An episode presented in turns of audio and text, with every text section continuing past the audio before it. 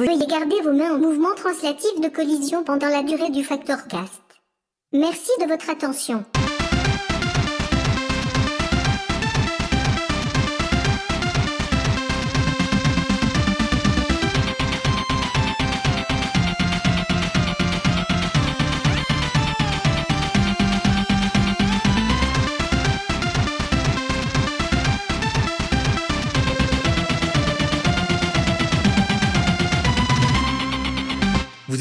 Factor Cast. Bonsoir Pandas et Opanda et bienvenue dans cet épisode 12 du podcast de Factor News euh, où je suis avec Fougère, Frostis, The Pilot et un invité de marque, Douglas Alves. Hello Salut Yo Voilà, que je, que, que je, que je présenterai de manière un peu plus euh, euh, alambiquée tout à l'heure. Vous allez comprendre le- la raison de sa présence ici.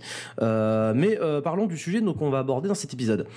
À l'avenir, je pense que les choses vont se changer. Bientôt, le nom du créateur sera inscrit sur la jaquette, aussi gros que le titre du jeu lui-même. C'est un peu comme la bande dessinée. Avant, les dessinateurs étaient anonymes. Aujourd'hui, on dit je vais m'acheter le dernier Gottlieb. Cette phrase, c'est Alain Le Diberder, à l'époque cadre de France Télévisions et aujourd'hui directeur des programmes d'Arte, mais surtout un des premiers auteurs français de livres sur le jeu vidéo. Alain Le Diberder, c'est lui qui a tenu ses propos dans le Nintendo Player de mars 1994. Autant dire que si vous faites un tour au rayon jeux vidéo à Auchan 23 heures plus tard, vous vous apercevrez rapidement que l'avenir qu'envisageait Monsieur le Diberder ne s'est pas vraiment réalisé. Et pourtant, peut-on nier aujourd'hui qu'il n'existe pas d'auteur dans le jeu vidéo? Déjà en 1994, notre fierté française, Another World, était quasi entièrement conçue par un seul homme, Eric Chahi. Et depuis cette époque, beaucoup d'autres jeux indés sont intimement associés à leur auteur, que ce soit Cave Story à Amaya, Undertale à Toby Fox, Minecraft à Marcus Persson, et pour certains jeux, on préfère même parler des créateurs avant de nommer leur création. Un jeu Stephen Lavelle, qu'on connaît aussi sous le nom d'Inkreper. Un jeu Brandon Chung, alias Blendo Games. Un jeu Christine Love, qui préfère aussi signer sous le nom de Love Conquer All Games. Alors, ce sont tous des développeurs indépendants. Effectivement, ils ont cette petite alter ego euh, euh, qui, fait donner l'impression que bah, ils sont plus de 1. Donc, euh, alors qu'en réalité, euh, ces jeux-là sont bel et bien faits par une seule même personne. Donc peut-être existe-t-il encore une pudeur de la part de ces développeurs de s'imposer au-dessus de ce qui reste un travail d'équipe. Par exemple, Jonathan Blow, qu'on mentionne sans cesse quand on évoque ces jeux Braid et The Witness, Jonathan Blow n'a pourtant jamais mis son nom en avant, ni sur les sites officiels, ni dans les descriptions Steam de Braid ou The Witness, vous pouvez vérifier. Euh, à l'inverse, Hideo Kojima, euh, qu'on ne présente pas non plus, a été un des pionniers en affichant son nom au début de Metal Gear Solid, c'était en 98, et à l'époque, ça se faisait pas souvent de mettre son nom avec euh, Hideo Kojima Game comme au cinéma. Mais pourtant, parlant de Kojima, peut-on dire de tous ces jeux qui sont réellement les siens, même s'il met son nom dessus? Alors, plutôt que d'aborder ces questions de façon trop académique, du genre qu'est-ce qu'un auteur? Peut-on réduire un jeu à une seule personne? David Cage est-il seul responsable de la médiocrité des jeux Quantic Dream, etc. Nous allons, dans cette émission, commencer par évoquer euh, ces femmes et ces hommes qui sont associés aux jeux vidéo que l'on aime, les jeux vidéo qui nous ont marqués, et voir ensemble en quoi ces gens-là ont contribué à faire de ces jeux ce qu'ils sont. Bref, en quoi ils ont imprimé leur patte d'auteur. C'est donc la question que je vais poser euh, à, mes- chroniqueurs pour cet épisode et donc à Douglas. Alors je présente vite fait pour ceux qui ne connaissent pas Monsieur Alves. C'est une sommité du jeu vidéo français qui nous fait l'honneur de, sa présence euh, ce soir dans le Factor Cast et euh, je ne vais pas énumérer ses nombreux talents. Je vais simplement me contenter de rappeler que Douglas a travaillé sur une une conférence euh, dont il a évoqué euh, brièvement le sujet, c'était quand on s'est rencontrés il y a deux ans de cela, je crois, à l'Indie Games Play en septembre euh, donc 2015 à Paris. Tu me corriges, Doug? Oh non, ça va, ça, ça a l'air d'être ça. Voilà, tu, tu avais commencé cette conférence, malheureusement, c'était un brouillon, tu, tu l'avais dit toi-même, tu as abordé le, le sujet. Après, euh, donc on en a discuté et depuis tu n'as pas abordé le, tu n'as pas eu l'occasion de, de compléter ce travail, mais c'est un travail sur justement la notion d'auteur dans le jeu vidéo et c'est pour ça que je tenais à t'avoir parmi nous euh, ce soir pour un petit peu euh, cadrer le, le sujet et évo- évoquer cela euh, en compagnie donc euh, de nos chroniqueurs habituels. Donc je vais commencer par euh, Fougère. Euh, Fou- Fougère, je, je- tu m'as donné une petite fiche sur laquelle se trouve le nom des auteurs que tu vas évoquer. Et en voilà un qui est, je pense, assez bien connu des, euh, des auditeurs du Factorcast, Warren Spector. Oui, donc Warren Spector parce que parce que quand j'étais jeune, j'ai joué à Deus Ex et quand j'ai fini de jouer à Deus Ex, je me suis dit putain, quand je serai grand, j'aimerais bien être Warren Spector quand même. Parce que bon. Je savais qui était Warren Spector quand tu mais jouais à Deus Ex pas du tout. Mais en fait, c'est à ce moment-là que que j'ai commencé à vraiment m'intéresser aux jeux vidéo parce que euh, j'ai commencé à y jouer tard hein, sur PC. Et euh, dans le, dans la, en fait, au moment où j'ai pu jouer aux jeux vidéo, c'est au moment où j'ai simplement pu m'acheter une carte graphique qui pouvait faire tourner les dernières nouveautés. Euh, et à ce moment-là, j'ai pu jouer à trois jeux. C'était Half-Life 2, euh, Morrowind et Deus Ex. Donc j'ai fait les trois en, à peu près en même temps. Euh, et à ce moment-là, je me suis dit, putain, il y a quand même pas mal de trucs intéressants là-dedans. Et, j'ai commencé à m'intéresser vraiment aux jeux vidéo, mais pas que le jeu, en fait. Ce qui, les gens qui en parlaient, euh, qui les avaient fait, et ainsi de suite. Et, euh, et donc j'ai commencé par Deus Ex parce que c'est celui qui m'a vraiment foutu une grosse baffe dans la tronche. Et je me suis intéressé à, à Monsieur Warren Spector, à ce qu'il avait fait à côté. Donc c'était Ultima Underworld, c'était euh, comment dire euh, System Shock, ce genre de truc. Et, euh, et je, enfin pour moi ce mec-là c'était c'était oufissime. Le, le, mec il était payé à faire des jeux de, de gros malades quoi. c'était trop bien. Et, euh, et, ouais, c'est vraiment comme ça que, que j'ai commencé à tomber dedans, euh, à chercher euh, les jeux cool, mais bah, vraiment à m'intéresser aux jeux vidéo, bah, notamment à commencer à lire Factor parce que je voulais chercher des jeux intéressants quoi. Genre euh, les, les, trois que j'avais fait là, c'était c'était ça qui m'avait vraiment marqué, c'est qu'avant je jouais à des jeux vidéo, mais je jouais à Outlaw, je jouais à à Red Alert et euh, j'y jouais avec mon frère, avec mon père, mais c'était pas des jeux euh, vraiment une, une, forte valeur ajoutée narrative, j'ai envie de dire. Euh, c'était vraiment juste du jeu vidéo pour le fun. Euh, Deus Ex, c'est un autre niveau, quoi. Je veux dire, quand tu, quand tu rentres dedans et que tu t'intéresses au truc, c'est pas la même chose, quoi. Oui, alors Douglas? Oui, je, je, voulais, je voulais réagir et poser une question à Fougère, c'est est-ce que tu as senti quand tu as fini euh, ce jeu que quelqu'un s'adressait à toi, qu'il y avait un message derrière plus qu'un jeu. Est-ce que c'est ça qui t'a frappé quand t'as quand as fini euh, Deus Ex? Non, alors non, non, pas pas à ce point-là quand même, parce que euh, que j'ai vraiment en fait. Déjà Deus Ex, bon, c'était la, complexité du jeu, euh, la masse de dialogue, enfin tous les thèmes qui étaient qui étaient abordés dans tous les sens, le fait que tu pouvais faire à peu près ce que tu voulais, comme tu voulais, euh, etc. qui m'a qui m'a frappé d'abord. Mais euh, au niveau du message qu'il y avait derrière, j'étais encore vachement jeune, donc j'avais pas vraiment le recul nécessaire pour pour le comprendre, euh, rien qu'en jouant au jeu en fait. Mais quand je me suis intéressé à War Inspector, à ce qu'il avait fait, comment est-ce qu'il avait fait Deus Ex et ainsi de suite, j'ai compris en fait le, les messages qu'il essayait de faire passer derrière parce qu'on les a donnés concrètement. D'accord. Euh... T'as perçu, euh, as perçu un cheminement quand même quand t'as découvert l'œuvre de War Inspector. Tu t'es dit il y a une cohérence entre les jeux qu'il a fait. Euh, ah bah, euh, ouais, en fait c'est vraiment ce qu'il avait fait avant, bah, notamment avec System Shock. Mmh. Et, et bah, par contre Ultimate Underworld, bon ça je me, je me suis pas intéressé, mais j'ai senti que c'était un mec qui faisait des jeux vidéo plus que pour faire quelque chose de marrant, plus que pour euh, euh, avoir du succès. C'était vraiment pour transmettre un message en fait. Et je me suis rendu compte que euh, moi, jusqu'à ce que je me mette à jouer aux jeux vidéo, en fait, j'étais un, j'étais un, comment dire, comment qu'on appelle ça, un rat bibliothèque. Je passais mon temps dans la bibliothèque, j'arrêtais pas de lire des bouquins, mais tous les bouquins qui me passaient sous la main. Et le moment où j'ai joué Deus Ex, c'est le moment où je me suis rendu compte que les jeux vidéo pouvaient raconter une histoire vraiment aussi intéressante qu'un bouquin, mais tellement plus fun, tellement plus marrante à, vivre et à comprendre et à faire et tout ce que tu veux à découvrir que euh, c'est à ce moment-là où en fait c'est vraiment le fait le, le, fait de découvrir que les jeux vidéo pouvaient être vraiment super narratifs et euh, raconter une super histoire qui m'a fait tomber dedans mais à la tête la première quoi. Et, euh, et, et, et, vraiment Warren, et Warren Spector c'est le premier nom en, relation avec le jeu vidéo que j'ai retenu quoi. Donc euh, c'est juste et maintenant je veux dire, on peut voir. Euh, moi, je le considère comme un auteur parce que je pense que je pense que voilà, c'est lui qui avait une vision derrière Deus Ex. Après, il a eu besoin d'une équipe pour le faire. Il le dit lui-même.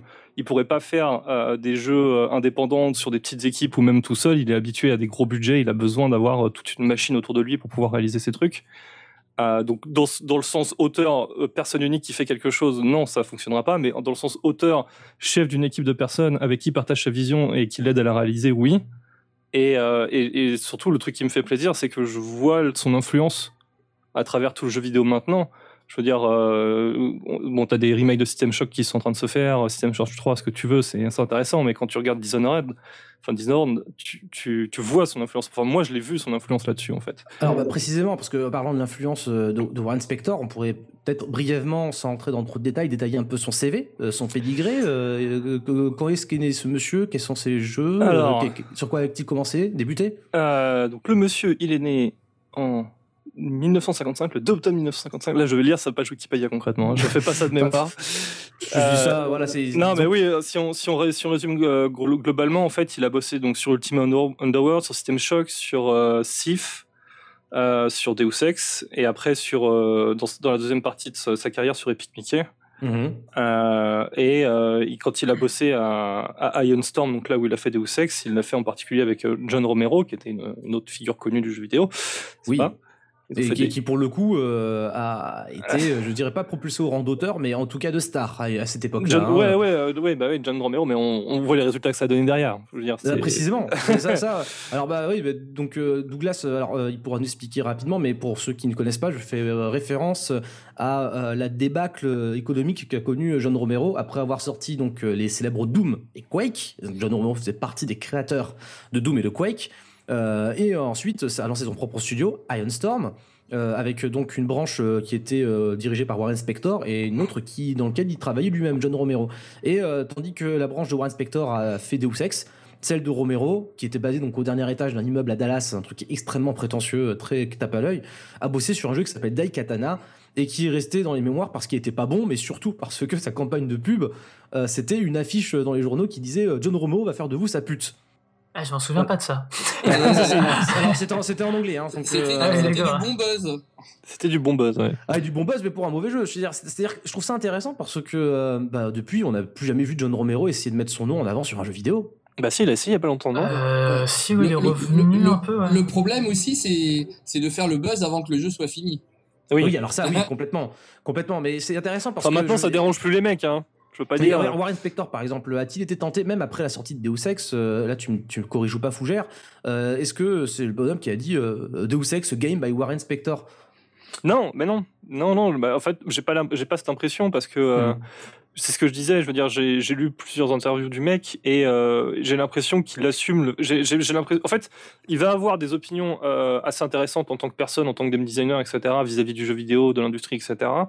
Et, mais moi, l'impression que j'ai, c'est qu'il essaiera jamais de se mettre en avant comme étant le papa de Deus Ex. Euh, lui tout seul, c'est moi qui ai fait tout le boulot et puis j'ai juste dirigé des mecs. Tu vois. J'ai l'impression que c'est le mec qui, qui, a tendance à admettre qu'il faut une équipe pour réussir quelque chose, quoi oui, euh, voilà, c'est-à-dire qu'après, je, ne pense pas qu'il y ait beaucoup de gens qui euh, diraient le contraire, je crois, dans, euh, dans, le rang de dans le rang de développement qu'occupe un personnage comme Warren Spector. Je pense à un, autre cas. Tu m'as dit que Warren Spector avait travaillé sur le premier System Shock. Oui. il travaillait avec Ken Levine à cette époque-là?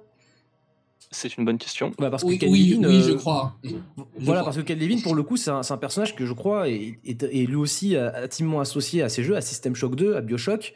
Il y a ses suites, et on dit souvent d'un jeu Ken Levine qu'il a quelques caractéristiques lui-même quand il raconte euh, ses jeux, quand il en parle de ce développement et du scénario, puisque Ken Levin, c'est quand même quelqu'un qui est aussi très euh, intéressé par la narration, euh, bah, il, il, évoque aussi ses propres idées. Hein. On a mm. parlé de Bioshock comme d'un jeu qui parle de politique, Bioshock Infinite également. ces deux jeux-là ressemblent forcément, on pense à Ken Levin, on pense aux opinions politiques de Ken Levin quand on y joue. Oui, mais est-ce que sans savoir que c'est lui, sans, savoir que c'est lui, je suis d'accord. Mais le, le, alors, oui, je suis d'accord avec toi, mais je, je vais même pas dire mais, mais le Warren Spector, il a fait la même chose. Et moi, ça, c'est des opinions. Dans le cas de Kanye Levine, c'est des opinions politiques, mais c'est pas.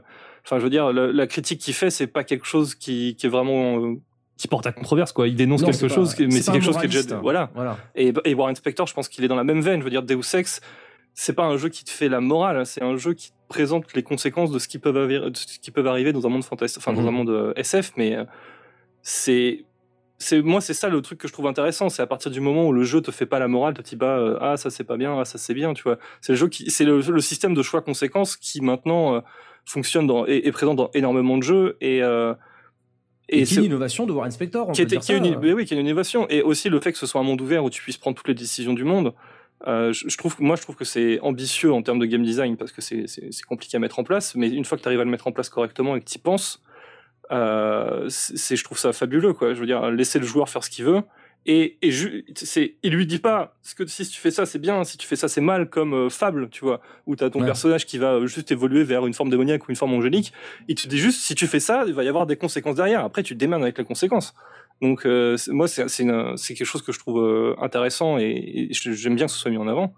Et je peux même faire une super transition sur ma deuxième personnalité si tu veux, parce que je reste dans le même, euh, dans, le même ordre de ah. choses. Alors, euh, c'est vrai que ça pourrait être sympa, mais j'aimerais aussi poser deux trois questions sur One Spector avant de terminer. Mais vas-y, je t'en prie, fais ta transition. Bah, en fait, c'est, euh, en fait, le, tu, tu peux voir euh, que c'est un point commun avec donc le deuxième mec à qui je pense, qui est Sven Winker. J'espère que je le dis correctement, qui est le un des un des boss de l'Ariane Studio et qui a bossé sur Divinity Original Sin concrètement dans ces jeux il fait exactement la même chose donc du coup tu, tu vois que c'est un truc un message qui me parle et que j'aime beaucoup quoi.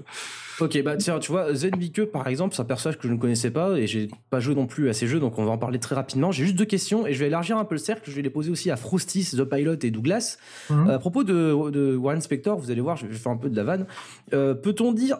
Tu vois, dans la question de, de déterminer l'influence d'un auteur sur ses jeux, euh, Warren Spector a fait Deus Ex, premier du nom. Ouais. Euh, il me semble qu'il n'a pas fait les suites. Il a, il a bossé, si, si, il a bossé sur euh, Invisible, Invisible War. Euh, il, il a donné un coup de main dessus. Il a- officiellement, il a travaillé dessus. Mais Celui qui est sorti sur Xbox, hein ouais, à l'époque, ou Xbox 360, je sais plus. ouais, c'est ça. Et, euh, il a bossé dessus. Il a bossé dessus. Donc en gros, euh, donc si je retrace l'histoire, euh, Warren Spector, créateur, enfin, donc du coup co-créateur du premier Deus Ex, Mhm. collaborateur sur Deus Ex 2 qui qui s'appelle Invisible War. Ouais. Et il n'a pas participé au Deus Ex populaire sorti sur Xbox 360, euh, et- enfin sur les générations récentes là, c'est-à-dire les, les deux avec. euh, Euh, Adam. Jensen, là. Ouais, non, non, il a pas bossé sur cela, non. On peut les appeler des reboots ces jeux-là? Non. Non, d'accord. Euh, par contre, alors, alors, on, peut, on peut les appeler des reboots, par contre, on peut pas les appeler des jeux Warren Spector. Et c'est là que euh, je voulais poser mes questions. Ma question même. Euh, en revanche, Warren Spector a fait un autre jeu qui s'appelle Epic Mickey et dont la star est Mickey Mouse de Disney. Mhm. Qui n'est, c'est un peu éloigné de, de Deus Ex a priori. Et du coup, euh, la question est toute bête. Je voulais savoir en quoi, si c'est possible, peut-on dire que Epic Mickey est euh, plus un jeu Warren Spector que les Deus Ex sur lesquels n'a pas travaillé Warren Spector Euh, Je peux la reformuler si c'est pas clair. Non, moi j'ai compris. Ouais, la, la, la patte Warren Spector dans Epic Mickey. Ouais. Alors, où pas de Warren Spector Epic Mickey et surtout qu'est-ce qui manque éventuellement? Ouais. Pour moi, moi j'ai adoré Epic Mickey en fait parce que le, le vrai personnage du jeu, c'est pas Mickey en fait, c'est Oswald. Ah, alors, alors oui, alors Frosty, vas-y, résume-nous vite fait pour euh, Epic Mickey pour ceux qui sont passés à côté. Euh, c'est l'histoire de Disney après, ça va être un peu long, mais Bah, en gros, voilà, euh, pour en comprendre le gros, personnage qui est Oswald, quoi. Voilà, en gros, à la base, Mickey, il n'existait pas quand euh, Monsieur Disney, il a fait, euh, il a, il a créé ses trucs. Il avait créé Oswald, c'était un lapin. Donc au début du XXe siècle. hein. Ouais, ouais, c'était vraiment au début. Et puis, bref, s'ensuit plein de procès, des, des trucs, des trucs de, de business. Et euh, en gros, bah, il fait, euh, bon, bah, Oswald, ça va pas le faire, et il a fait Mickey, donc une souris. Faut vraiment lire un, un bouquin sur l'histoire de, de Disney, hein, ce sera plus, plus simple. Non, non, Ça sera mais beaucoup alors, plus du coup, simple. dans le cas de d'Epic Mickey, euh, c'est quoi le. Et- en fait- qu'Oswald est le personnage principal du jeu? Et ouais, et en fait, on arrive, euh, en fait, Mickey est dans son monde, il se passe un truc, et il arrive dans le monde des personnages de Disney qui ont été oubliés, dont Oswald en fait, qui lui est le personnage principal euh, du, de ce monde, de ce monde oublié en fait. Oui, d'accord, donc c'est une sorte de- d'anti. Il va, il va dans le, le monde parallèle de Disney, euh, What If, euh, les personnages de Disney euh, pas connus sont les connus et vice versa, quoi. Voilà, c'est ça. Et euh, d'ailleurs, je me souviens qu'il y avait un magicien qui s'appelait Yensid, et c'est le, c'est l'anagramme en fait de Disney à l'envers. Oui, voilà, mais ça, c'est le magicien de, de Fantasia euh, de 1940. et qui balance euh, du coup euh, Mickey dans, dans ce monde euh, dans ce monde alternatif et, euh, et moi pour moi quand je l'ai fait j'ai découvert quasiment Oswald euh, dans via ce jeu. Après est-ce que c'est un jeu Warren Spector honnêtement euh, ça n'a rien à voir avec Deus Ex t'as pas de choix à faire c'est un jeu de plateforme il est très bien mais ça reste un jeu de plateforme Alors, Fougère, toi, tu je tu es sais pas fan trop. de Warren Spector. Mais est-ce j'y ai que pas joué avec curieux Mickey en fait, donc du coup je saurais pas te dire.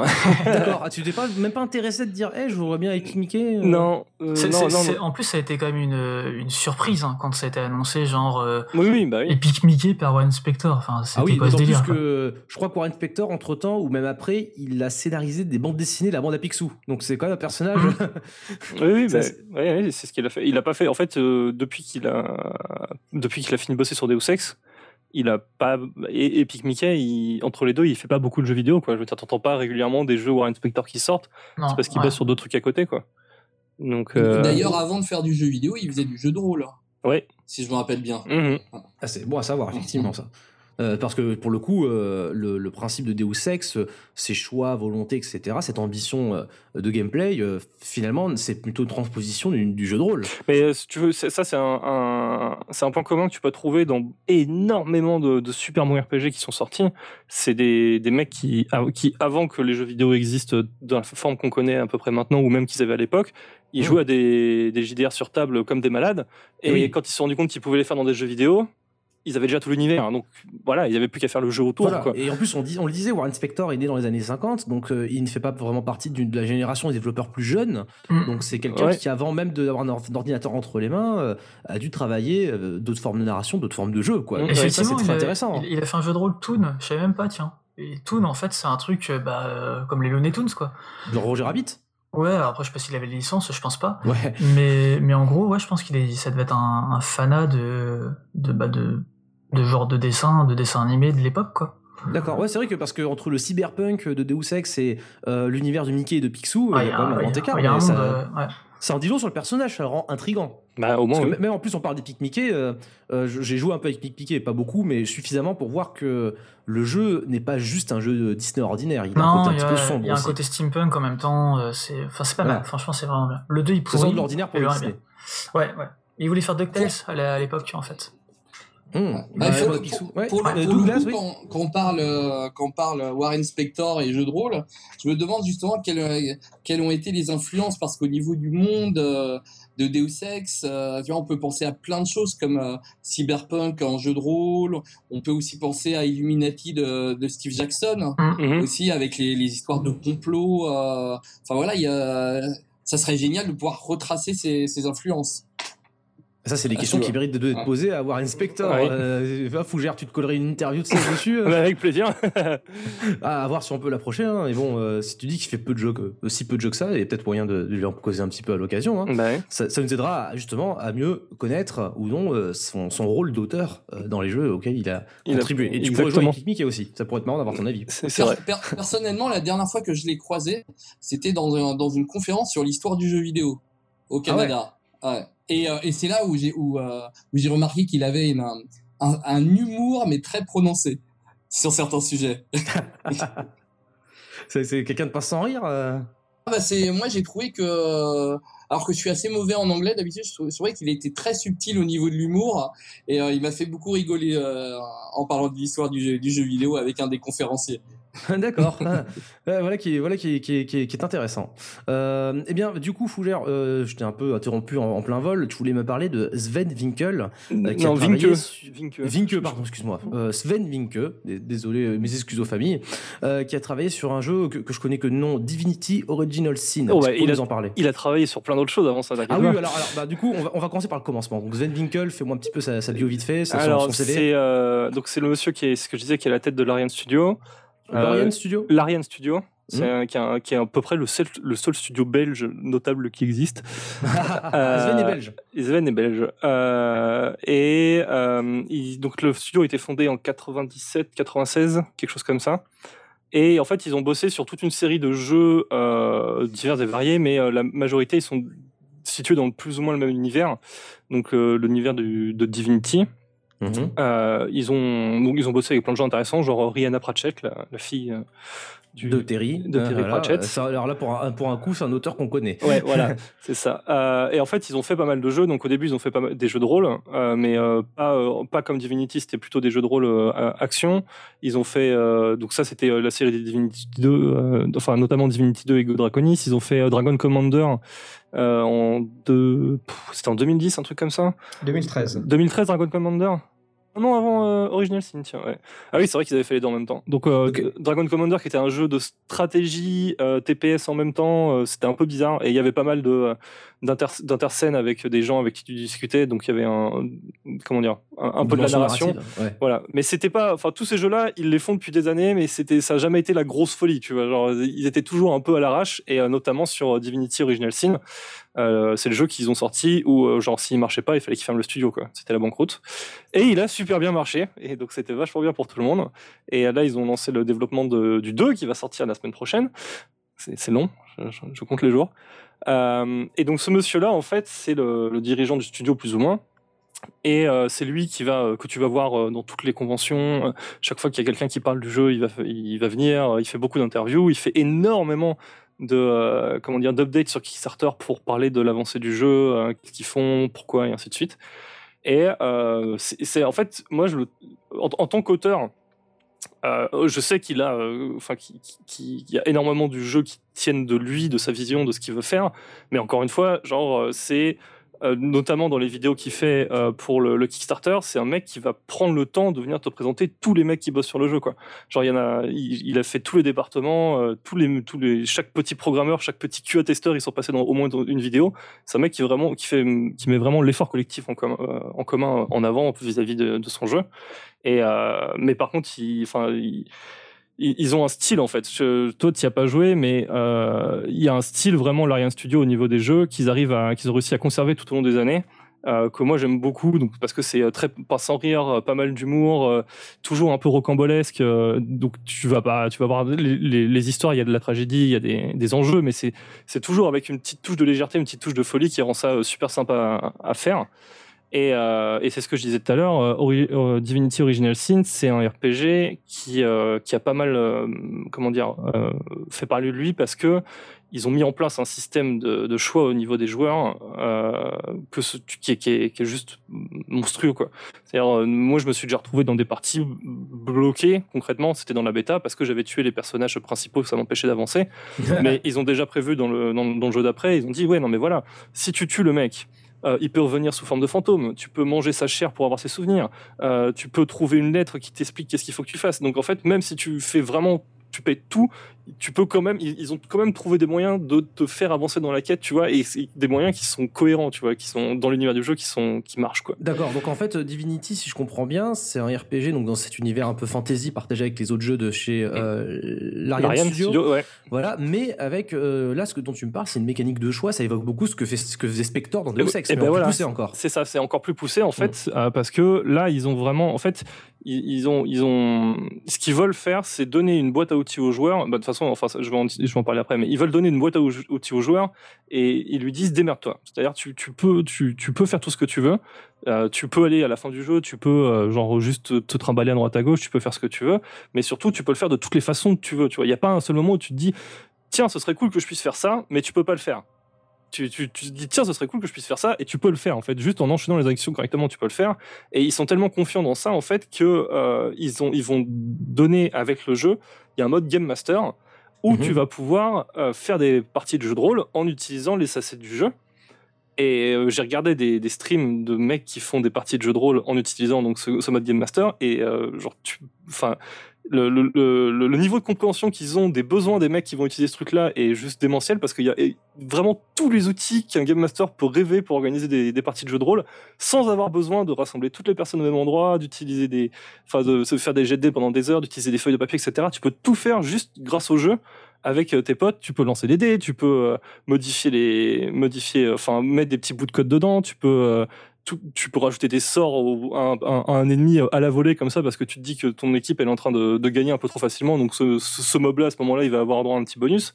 Enfin voilà c'est et ça c'est c'est pareil je veux dire c'est Sven qui va je pense qu'il y, a la volonté de Sven derrière spécifiquement parce que ça a été un gros joueur de jeu de rôle parce que il, a, il connaît ces problématiques là et il s'est dit bon je veux faire un truc ultime pour que ça marche et que tout le monde soit content. Je vais rassembler des gens qui veulent faire la même chose et donc du coup on va faire ça tous ensemble et ça va être super cool et c'est ce qui se passe quoi. Donc euh, c'est pour moi c'est ça qui est important en fait. C'est que si tu as une vision tu la réalises tout seul bah tant mieux. Je veux dire si tu arrives à la réaliser tout seul tant mieux. Mais si tu si arrives à trouver les gens qui la partagent et que tu et que arrives à la réaliser c'est le plus important tu vois. C'est pas genre euh, c'est je pense je pense qu'il y, y, a des auteurs tu vois bah, enfin non je veux pas donner de nom mais on, on, pense à des auteurs qui veulent faire leur truc à eux tu vois même quand il y a des gens qui leur disent ouais mais si tu fais ça comme ça ça marcherait mieux ou ça va peut-être mieux de faire ça comme dans l'autre sens. dire qu'il y a des gens qui raisonnent à l'encontre de leur équipe. Euh, mais oui je pense que si on parle de la de, du statut d'auteur dans le jeu vidéo en fait euh, je pense qu'il t'as des autres, t'as des mecs qui se prennent, t'as des, t'as des vrais auteurs comme Toby Fox qui vont faire tout le truc dans leur coin, ok? T'as des auteurs comme euh, Warren Spector ou, euh, ou Sven Vinke qui vont organiser une équipe autour de leur vision et donner leur, balancer leur message au monde, mais avec l'aide de quelqu'un. Et t'as des auteurs qui vont vouloir faire leur truc à eux et qui vont vouloir diriger une équipe pour faire exactement ce qu'ils veulent sans sans que forcément les mecs qui bossent avec eux adhèrent à ce qu'ils veulent faire, tu vois? Oui, voilà. Après, et ça, ben... des fois, ça peut se sentir.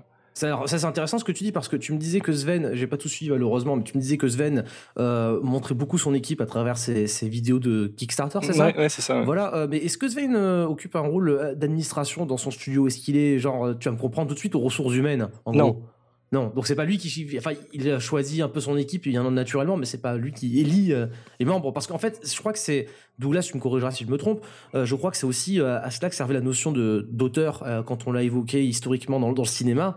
à l'époque de la Nouvelle Vague, c'était une manière de dire aussi, bah, au cinéma, on choisit peut-être pas forcément ses collaborateurs avec autant de liberté. À cette époque-là, je pense qu'on les choisissait peut-être avec moins de liberté que c'était le cas aujourd'hui. Et donc, c'est aussi une manière de recentrer euh, la démarche artistique d'un film de, cinéma autour d'une personne qui avait euh, plus ou moins le pouvoir euh, de décider, peut-être pas forcément avec qui elle voulait bosser, mais comment elle voulait bosser avec ces gens-là. Alors, peut-être que je m'avance un petit peu, Douglas, à ce sujet, mais. Bah, après, après, moi, je pense qu'il y a quelque chose, effectivement, comme, comme le disait Fougère, quand il y a des équipes, il y a des jeux vidéo entiers qui sont faits de manière collégiale. Mhm. sans, sans un auteur qui va trancher, qui va avoir sa vision. Euh, quelqu'un qui a sa vision et qui a un poste de, un poste de, responsable dans l'équipe, effectivement, euh, que au moins dans l'équipe, euh, ce qu'on pourrait appeler la core team, euh, il faudrait, il, il, faut que les ceux qui viennent compléter la vision et qui sont et qui vont être euh, le lead de, de plein de, de parties du jeu, euh, il faut qu'ils soient compatibles. Enfin, moi je, moi je trouve que euh, de toute façon, ça s'en ressentira dans les jeux. Oui, naturellement. C'est-à-dire que euh, on a beaucoup parlé à l'époque de, peut-être que c'est de cela que tu évoques, Douglas, euh, des jeux Ubisoft et aussi de la manière dont il y a un comité éditorial inspiré aux jeux Ubisoft une certaine direction à prendre et puis ensuite laisser des équipes gigantesques de 200-300 personnes développer ces jeux-là. Et pourtant, voilà, il y a qu'on peut pas vraiment dire, qu'on peut pas, je sais pas si on peut dire avec certitude qu'il y a des auteurs chez Ubisoft sur les jeux euh, AAA de studio, mais on sait qu'il y a une cohérence qui est travaillée peut-être en amont par des équipes en l'occurrence.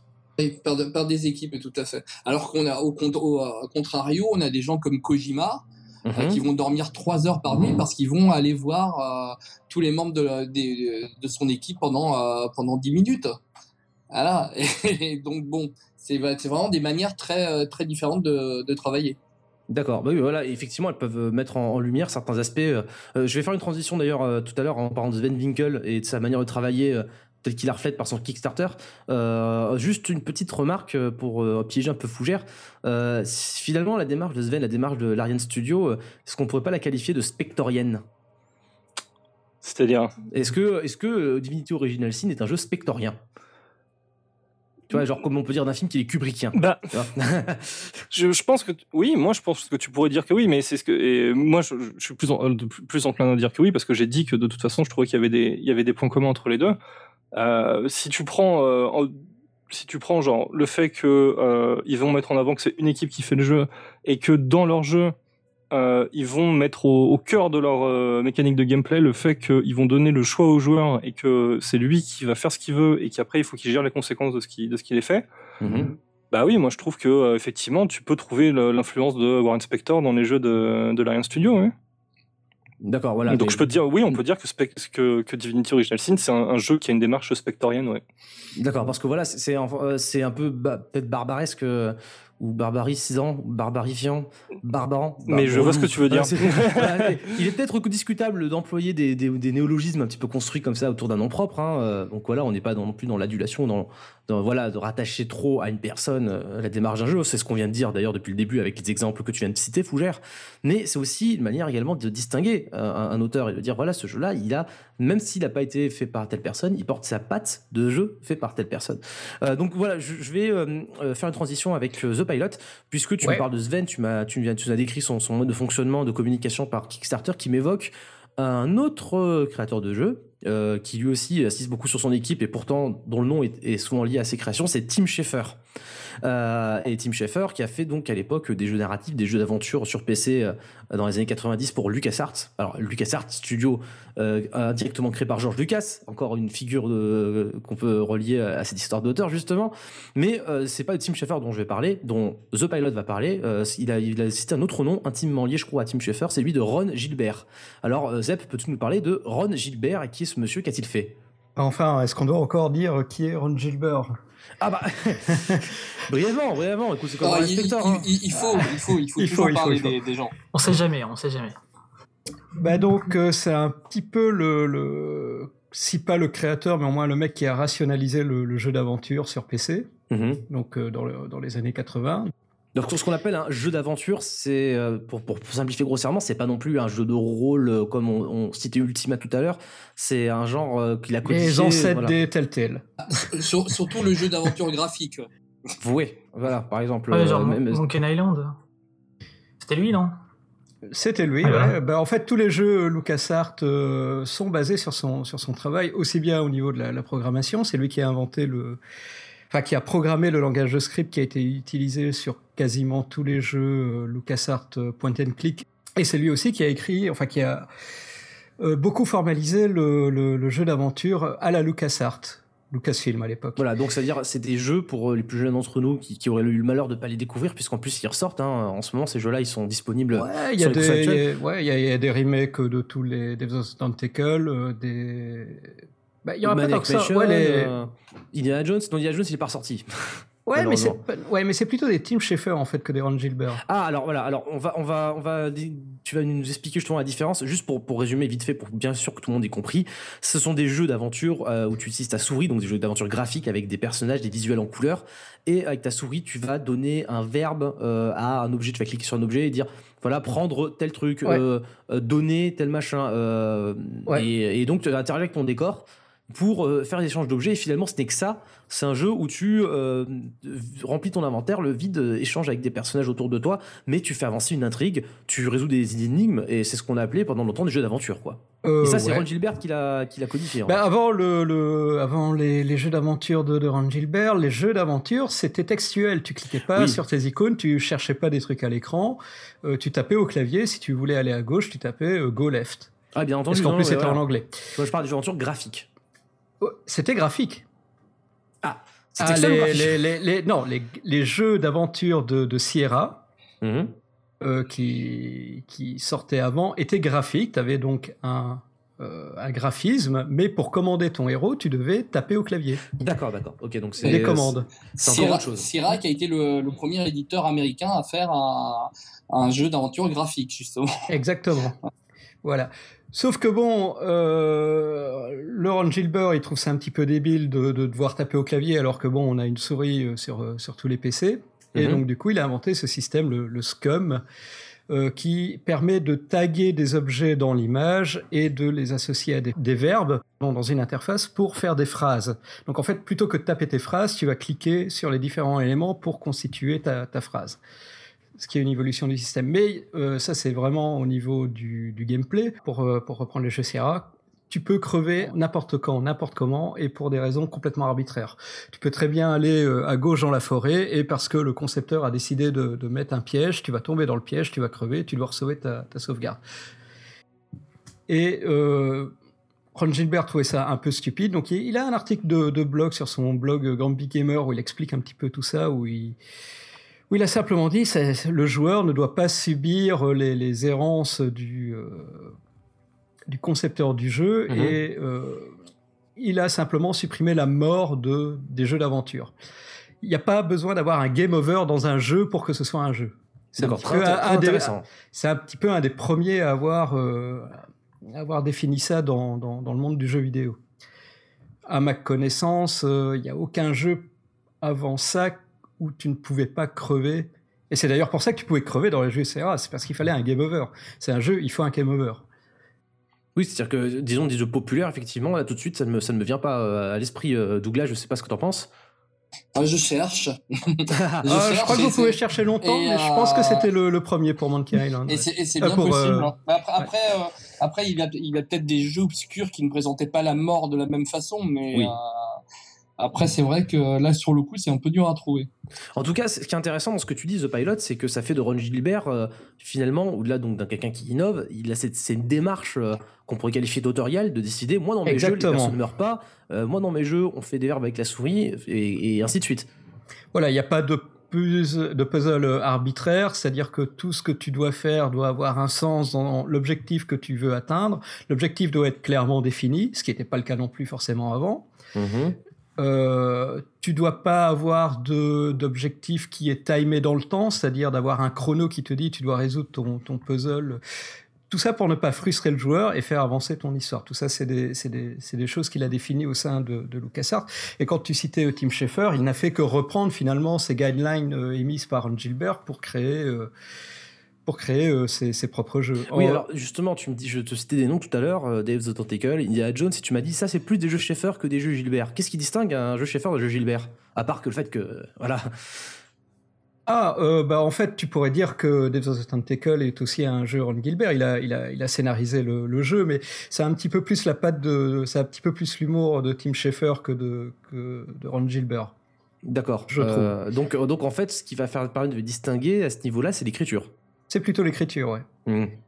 Et ça, ça, se voit directement. Si tu, tu, enfin, au niveau de de l'humour de la narration, tu les, les jeux de, de, de, Ron Gilbert, bon ben t'as eu donc les Manic Mansion, Zack McCracken, euh, le, les Monkey Island, t'as eu Dead Spank.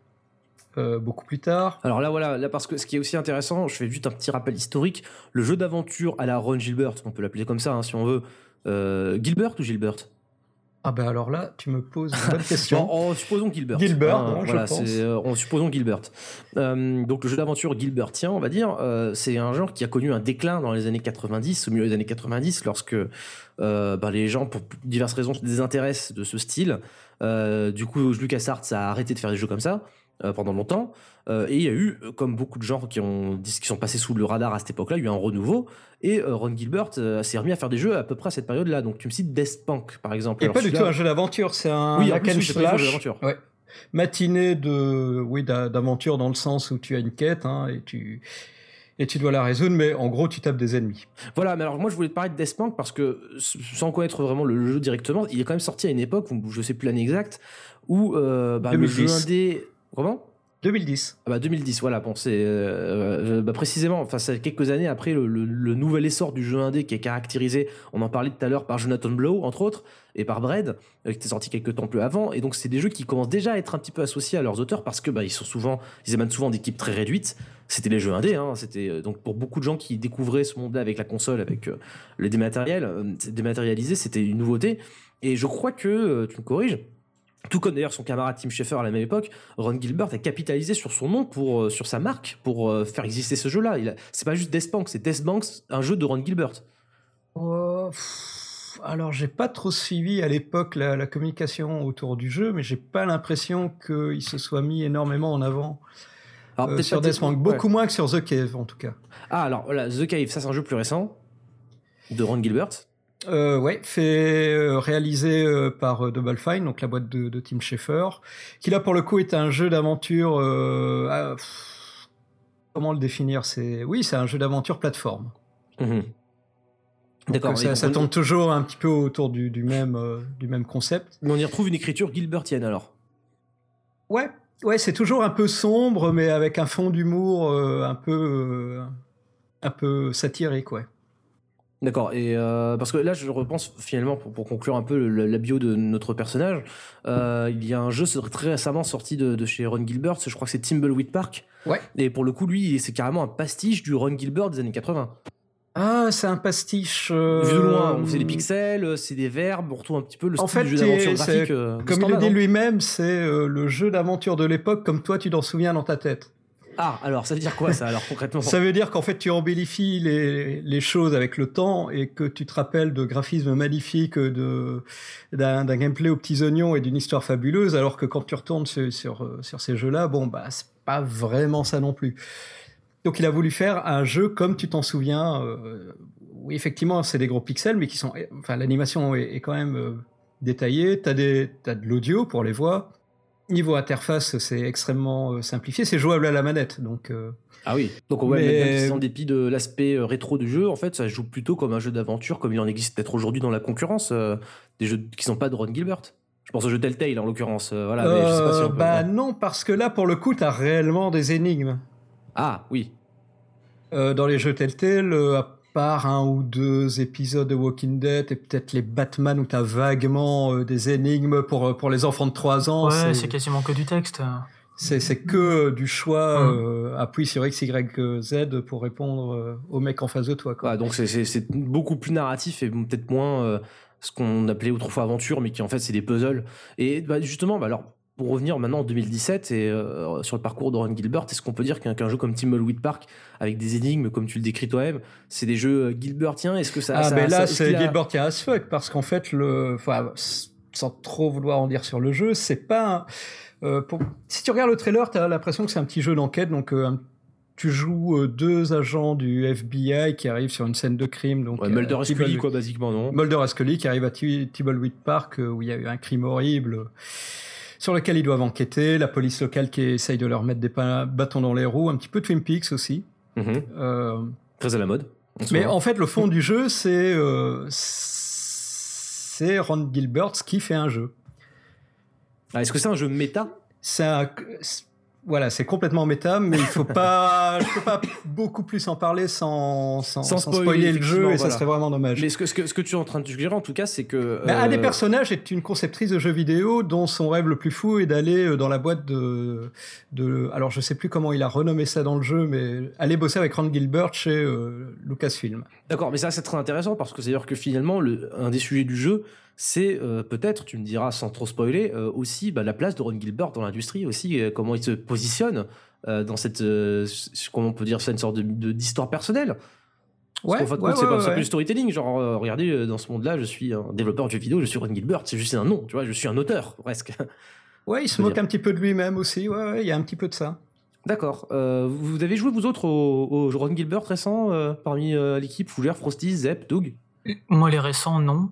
Euh, Peut-être The Cave sur. Une fois qu'il était sorti, il était sorti sur Wii U, je crois. Ouais, je l'ai essayé, j'ai cave, ouais. Ouais. Du coup, j'avais juste testé, mais je l'avais pas acheté. Et, euh, et les remakes de euh, Monkey Island sur PS3, euh, quand, euh, parce que j'avais pas de PC moi à l'époque. Du coup, euh, je les ai fait plutôt sur PS3. Bizarrement. Euh, D'accord. Moi, j'ai testé The Cave très vite fait, mais je, je l'ai pas beaucoup avancé, et sinon, j'ai pas joué aux autres. Ok. Euh, parce que du coup, pour conclure sur Ron Gilbert, en fait, euh, ce que tu nous en dis, Zep, est assez intéressant, puisque d'un côté, il a, euh, donc, dans les années 80 principalement, une contribution Majeure, hein, vraiment ouais, majeure, mais d'ordre du gameplay. Donc, il a vraiment conceptualisé un style de jeu. Euh, à lui tout seul, si je comprends bien, enfin, du moins avec l'aide de Bah, ses ça mais- s'est basé, euh, je veux dire, les jeux d'aventure textuelle basés sur les livres dont on est le héros, qui après ont évolué en aventure euh, graphique voilà, voilà. euh, chez Sierra. Lui, il évidemment, a- il y a, disons qu'il y a, voilà, il y a, il y a des origines, évidemment, il y a une généalogie, mais voilà, c'est, il a, c'est quand même, il semblerait, comme tu le décris, une initiative de Ron Gilbert de lancer un jeu avec ces principes-là. C'est lui qui les a posés apparemment. Ouais. Voilà. Et, et donc, et donc ça, c'est une contribution du côté gameplay, mais aussi, c'est intéressant parce que finalement, ces jeux-là, les jeux d'aventure, euh, même avec des énigmes, on en parle aujourd'hui, c'est des jeux qui sont vachement axés sur la narration. Et qui dit narration dit bah, scénario, euh, script. Et là, pour le coup, une notion d'auteur euh, en termes de scénario, en termes d'histoire, on la connaît bien puisque on est tenté de transposer la notion qui existe déjà dans les autres formes narratives comme le cinéma, le théâtre ou la littérature. Donc on pourrait presque dire de Ron Gilbert que par sa plume, il s'impose en tant qu'auteur de ces jeux. Je ne sais pas si on peut bien, entendu réduire euh, Thimbleweed Weed Park par exemple à son écriture. Donc c'est pour ça que j'en appelle à l'avis des, de- des autres, ce que vous en pensez, mais euh, ça pourrait être une définition d'un auteur dans le jeu vidéo, ça. Ouais, pour moi, c'est vraiment le- l'exemple type de l'auteur dans, dans le jeu vidéo. D'accord. Euh, bah, Frosty, Fougère, double d'objection Ouais, quelque part, quelque part, oui, mais après, après il faut, euh, il faut savoir que euh, il est, il est peut-être c'est un auteur qui est plus narratif, et comme euh, il a un, sy- un système de jeu qu'il connaît à fond, euh, Mhm. puisque c'est en partie sa création, euh, il se, il, il se dit peut-être aussi, je, ça va être quand même plus confortable que ça soit au niveau budget ou au niveau euh, cré- euh, création du jeu proprement dit, de d'utiliser un système qu'il connaît. Oui, voilà. Qu'il em- exploite une forme connue. euh, c'est son, ça, ça- il a, c'est ce dans quoi il a ses aises. Ouais, ça l'a pas empêché d'aller euh, un petit peu plus à gauche, à droite, euh, justement avec Dead Spang. Et puis il a fait énormément. Alors là, c'est, il y a eu un gros creux en fait à sa sortie de, de, de Lucas Art. Donc oui, voilà, comme beaucoup de monde qui est sorti de ce studio à l'époque, hein, c'était euh, un chamboulement, quoi. Mm. Alors où il a fondé euh, une boîte pour créer des jeux pour enfants, où il a fait ça pendant une dizaine d'années, je pense. Mhm. Alors là, par contre, euh, je serais bien incapable de parler du moindre euh, des jeux euh, sortis de, de ce studio, mais euh, dans, la même, dans le même laps de temps, il a créé une boîte sœur à cette boîte donc, de jeux pour enfants qui s'appelait Cave Dog, qui a donc produit le deuxième jeu dont, dont je voulais parler, du deuxième auteur dont je voulais parler, Total Innation. Alors oui, voilà. Alors euh, tu disais justement à ce sujet que c'était un peu un combo entre Ron Gilbert et la deuxième personne. Oui, parce qu'ils sont liés. parce qu'ils sont liés. Bah voilà, on, a fait une, liaison. On remarque, on a parlé de Warren Spector, on a parlé de Sven Winkel, euh, de Sven Winke, excusez-moi, euh, Tim Schafer, Ron Gilbert, et maintenant on en vient à évoquer Chris Taylor. Alors parle-nous un petit peu de Chris Taylor. Qui est-il? D'où vient-il? Qu'a-t-il fait? Alors d'où il vient, j'en ai strictement aucune idée. Euh, mais qu'est-ce qu'il a fait? Donc, il a euh, créé euh, Total Ination, donc un RTS en 97, oui. Alors, un, RTS, assez ancien, hein. un jeu de stratégie temps réel qui, qui, est sorti il y a quelques temps, à une époque où le genre était un peu balbutiant, non? Oh, pas vraiment balbutiant. Si tu as dans le balbutiant, il y a déjà eu les Dunes qui sont passés par là, il y a les Command Conquer qui sont passés par là, et tu as, je pense, Starcraft qui était déjà passé par là aussi. Ah oui, ah quand même. Douglas, tu confirmes? Oui. Excuse-moi, j'étais juste en train de, de ramasser un, un objet. Faudrait vérifier la, la date pour StarCraft, mais euh, je pense que StarCraft était pas loin d'être à la même date. Euh, il est sorti l'année suivante, mais il a démarré en 95, donc euh, plus ou moins à la même période. D'accord, parce que effectivement, Total Annihilation, j'ai un petit peu joué et j'ai un souvenir de la des techno des années 90, Dance Machine et des gros pixels. Donc pour moi, ça fait un petit peu euh, euh, ancêtre du genre, quoi. Mais peut-être que je me trompe. Alors, ça fait ancêtre du genre euh, graphiquement, ouais, c'est un peu. Moi, ça me faisait penser plutôt au jeu de, des Bitmap Brothers. Je sais pas si tu vois comment ça s'appelait Z. Z. Ah oui, je, je l'avais Z celui-là, ouais, effectivement, ouais. Ouais, graphiquement, il y a un petit peu de ça, quoi. Mais, je trouve que d'ailleurs, les Bitmap Brothers, ils ont eu de, de la malchance dans, dans cette histoire-là. Ah ouais, c'est-à-dire euh, Bah, c'est, euh, il y, avait quand même dans à, partir de Dune 2, enfin Dune 2, quand il a bien marché, on a commencé à voir que c'était un, genre de jeu qui pourrait être pérenne et, je trouve que en fait ils sont assez mal débrouillés les Bitmap Brothers euh, alors qu'ils avaient un jeu qui sur certains aspects techniques était pas mal pour l'époque et ils ont pas su capitaliser c'est surtout les Américains qui ont réussi à, à percer dans dans ce genre de jeu. D'accord, oui, tu veux dire qu'ils n'ont pas réussi à prendre en marche le train de la stratégie temps réel, quoi. Voilà, tout à fait. D'accord, oui, parce a eu beaucoup de choses aussi, parce que Bitman Brothers, c'est aussi un nom qui, pour moi, est intimement associé au, au micro-ordinateur des années 80-90.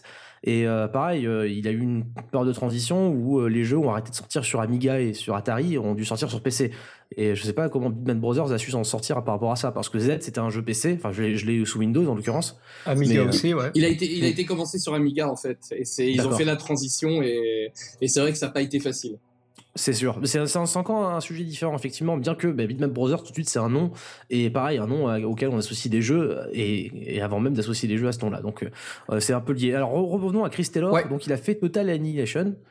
Voilà, donc, euh, comment définir ce jeu? C'est un petit peu le jeu qui fait tabula rasa de tout ce que le RTS avait fait jusque-là. Donc, les Dunes, Command Conquer, euh, Warcraft aussi, qui était déjà sorti euh, depuis un bon moment. D'accord. Euh, au niveau gameplay, donc c'est Chris Taylor, c'est quelqu'un qui va toujours vouloir aller dans la dans la démesure totale et dans le réalisme le plus enfin le plus rigoureux non, mais en tout cas le, le plus poussé possible. Donc c'est un jeu qui va prendre en compte la physique, c'est-à-dire que quand tu tires avec ton canon, bah il y a un projectile, le projectile il met du temps à toucher la cible et la cible elle peut avoir bougé le temps que ton projectile arrive. Il y a une sorte de balistique quoi. Il y a une balistique complète, c'est-à-dire que tu peux te cacher derrière les montagnes, un truc que Starcraft ne fait toujours pas hein, euh, en, en, 2017. C'est tu peux cacher une unité derrière une montagne et euh, ton tu tu vas pas pouvoir la, la toucher avec ton tank qui en contrebas. Pareil pour les radars, s'il y a euh, des, des, des, vallées, des petites montagnes, l'éco-radar va être stoppé. Pareil pour les missiles, tu vas avoir des antimissiles qui vont dévier le missile, qui va pouvoir très bien retomber sur ton bâtiment 3 euh, mètres plus loin. Donc euh, au niveau physique, il y a déjà un truc qui a jamais été fait auparavant et qui a rarement été fait euh, par la suite. en fait, qui a jamais été fait à part dans un jeu de, de Chris Taylor justement, mm-hmm. ou presque. Euh, au niveau gameplay aussi, il est parti du postulat que collecter des ressources c'était chiant. et donc du coup, euh, plutôt que de, que de faire ça, tu as des dépôts d'énergie que tu dois contrôler. Et donc c'est plus euh, centré, un gameplay centré sur le contrôle de, la carte et quelle bataille tu peux gagner ou perdre. Mais ça, j'en avais déjà parlé euh, dans, oui, l'épisode précédent du, du, Factor Cast. c'est euh, voilà, tu quand tu perds une unité, ton ennemi peut la réclamer, donc récupérer les ressources de, cette unité pour lui-même. Donc gagner une bataille, c'est parfois contre-productif dans le jeu. Et tout ça, c'est des concepts qui ont été apportés par Chris Taylor dans le RTS et qui sont complètement novateurs. D'accord, mais ont-ils été imités? Parce que euh, quand, tu me décris justement les mécaniques que StarCraft fait encore aujourd'hui, euh, il y a pour moi une forme un petit peu traditionnelle du STR, et puis après il y a ce que fait Chris Taylor. Et Chris Taylor là-dessus, est-ce qu'il a été suivi, est-ce qu'il a fait des émules? Bah, Chez du côté Blizzard, ça a été timidement euh, suivi dans StarCraft 2, dans le mode solo en tout cas, où tu as cette notion de, de récolte en flux tendu. Mhm. Euh, donc tu peux remplacer les petites euh, mines euh, de, gaz par des trucs qui autominent. tu as enfin des tanks qui peuvent se déplacer en tirant à un moment dans, le jeu. C'est waouh, la révolution. parce que oui, j'imagine que il y a. Enfin, Chris Taylor a aussi persévéré également dans, ce genre-là. Il n'a pas fait que. Oui, donc il a. Non, il a fait Supreme Commander, qui est la suite spirituelle de, de Total Annihilation. Mhm. Euh, il a fait aussi un MOBA. Euh, ah oui, oui, je me rappelle. C'était l'époque où tout le monde voulait faire son MOBA, c'est ça? Ouais, et c'est là où tu vois aussi la, patte de Chris Taylor. Quand, quand Chris Taylor fait un, fait un MOBA, bah, t'as des putains d'unités qui, qui, font la taille d'un building. T'as pas euh, des... voilà les Crips quand ils évoluent, bah c'est pas juste ils apparaissent en bleu, en rouge, en vert et puis euh, ils sont ils ont un tout bouclier qui les entoure. Non non, les Crips quand ils évoluent, ils démarrent, tu peux les écraser avec tes pieds. Ils arrivent, c'est eux qui t'écrasent avec euh, leurs pieds. D'accord. Ah oui alors le jeu en question c'est demi-god. Si c'est demi-god ouais. Voilà, et, malheureusement, je, crois que c'est le sort qu'ont connu la plupart des MOBA qui n'étaient pas là. Ah, ça, fait un bid. pas hein. percé. Ouais, ça fait un bid, ça. Eh ouais. Ça pas fait un. Ça n'a pas cartonné en tout cas. Hein. Ça n'a pas cartonné, voilà. Ça n'a pas fait un bid, mais ça n'a pas cartonné. La faute au MOBA euh, free-to-play de l'époque, en fait, il c'était le, seul MOBA payant. Il n'y en avait pas tant que ça hein, à l'époque. Oui, en plus voilà, c'est-à-dire que bah, aujourd'hui on a des MOBA qui ressemblent beaucoup aux maîtres étalons des MOBA et d'autres aussi qui essaient d'être un petit peu plus originaux. Je pense notamment, on avait joué à celui-là à la Gamescom l'an dernier en Allemagne.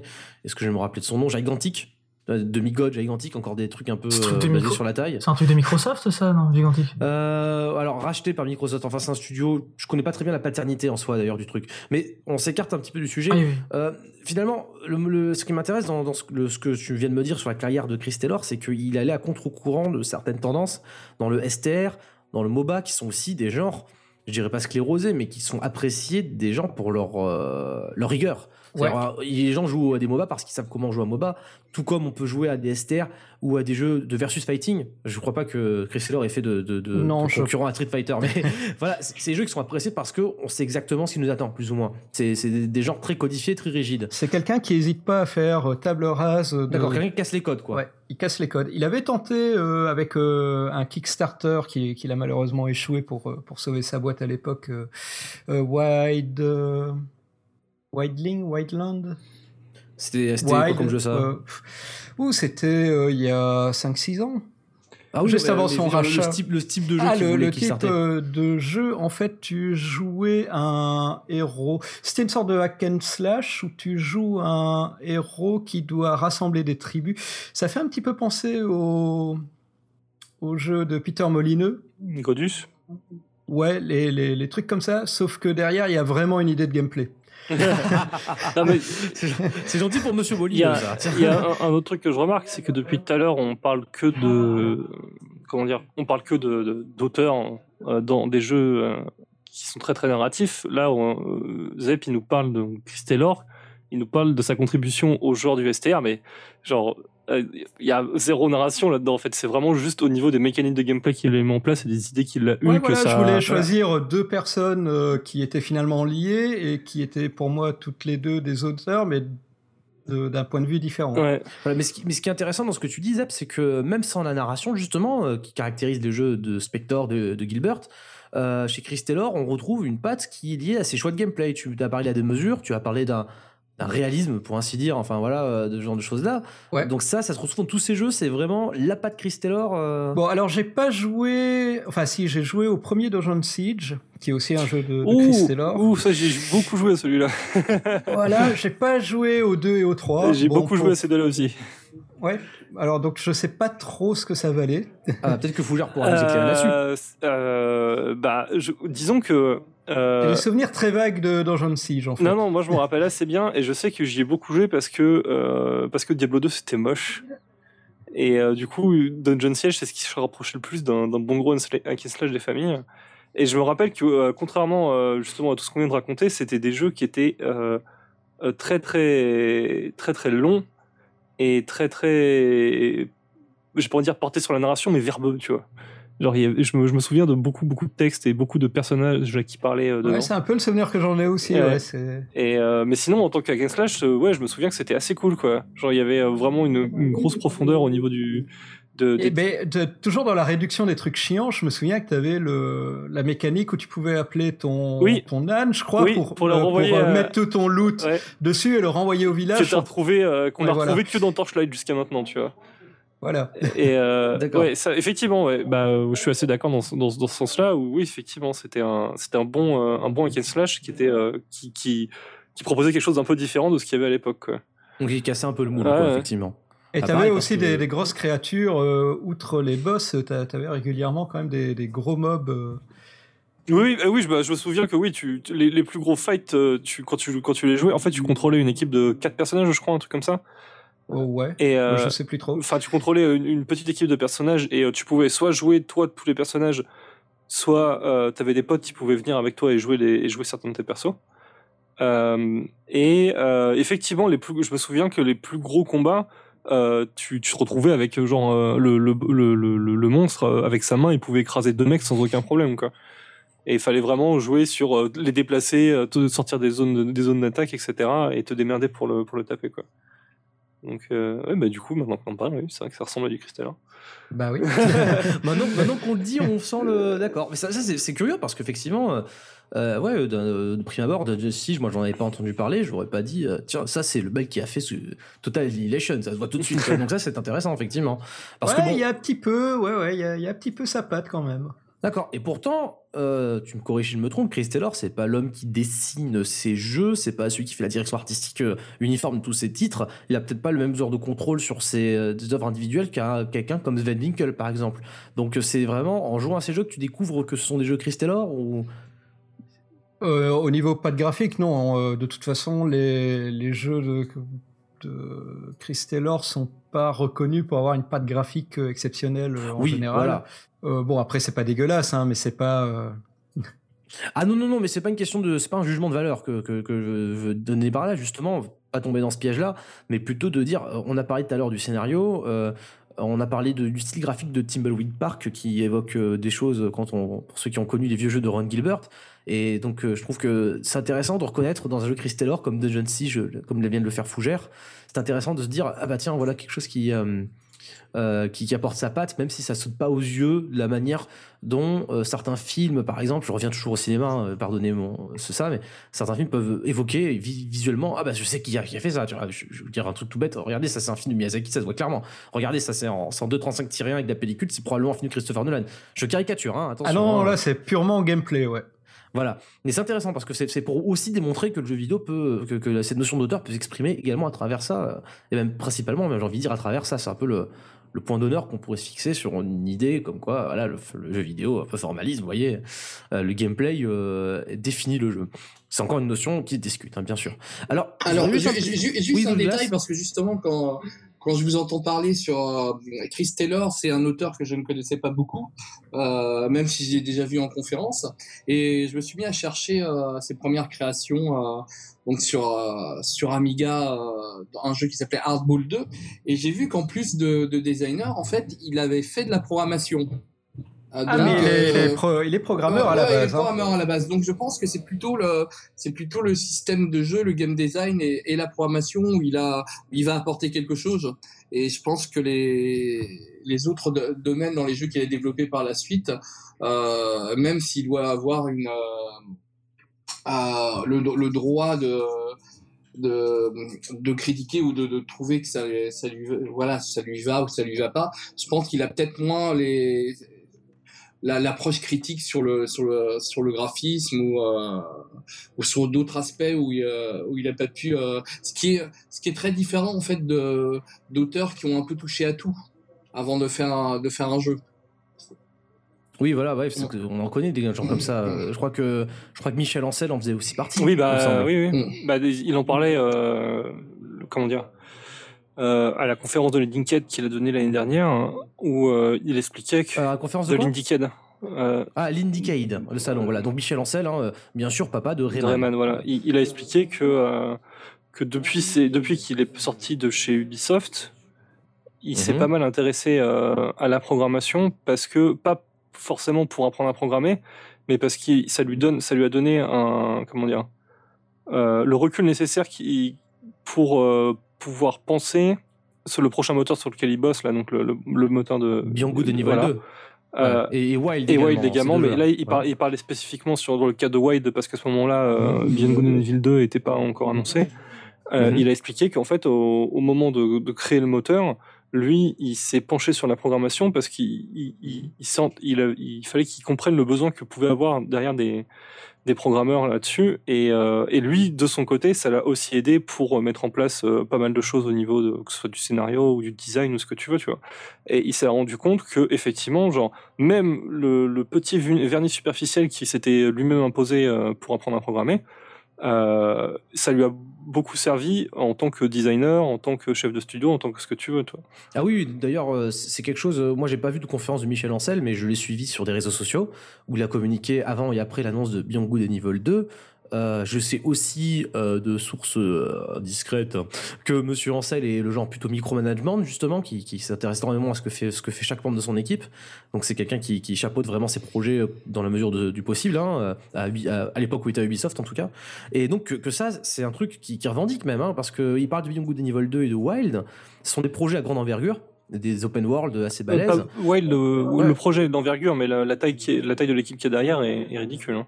Précisément, voilà, précisément, parce que le jeu va avoir une forme assez imposante et en fait Michel Ancel, tel qu'il vend son pitch, hein, parce qu'il y a toujours un côté commercial derrière, c'est de dire euh, j'ai réfléchi en tant qu'auteur, euh, mais il le dit pas comme ça, mais c'est ce qui ressort.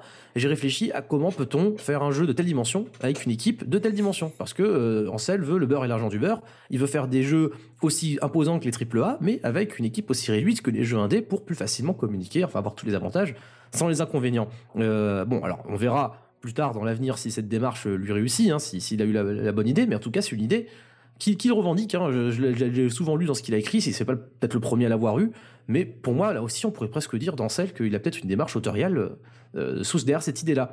Alors Juste une petite transition vite fait, et ça va être une non-transition, puisque en fait je vais sauter la, politesse à, Douglas, désolé. Euh, mais euh, on parle de Chris Taylor et de Kickstarter. Hein, Zep, tu me disais qu'il a utilisé Kickstarter, il a même échoué d'ailleurs. Euh, pour Man, ouais.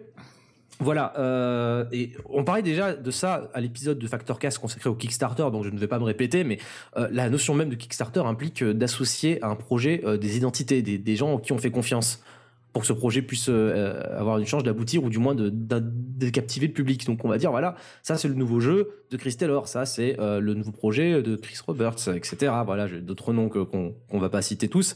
Donc ouais, euh, quelque part c'est intéressant parce que même cette notion d'auteur, elle peut être revendiquée pour assurer le succès ou du moins aider au succès d'un Kickstarter. On va pas juste dire on est une équipe, on va faire un jeu, on va dire, on est une équipe, il y a lui là, regardez, c'est Keiji Inafune, oh salut, ça va, hey, il a bien Megaman, il a envie de faire un jeu, hey, venez, donnez-lui des sous, vous allez voir.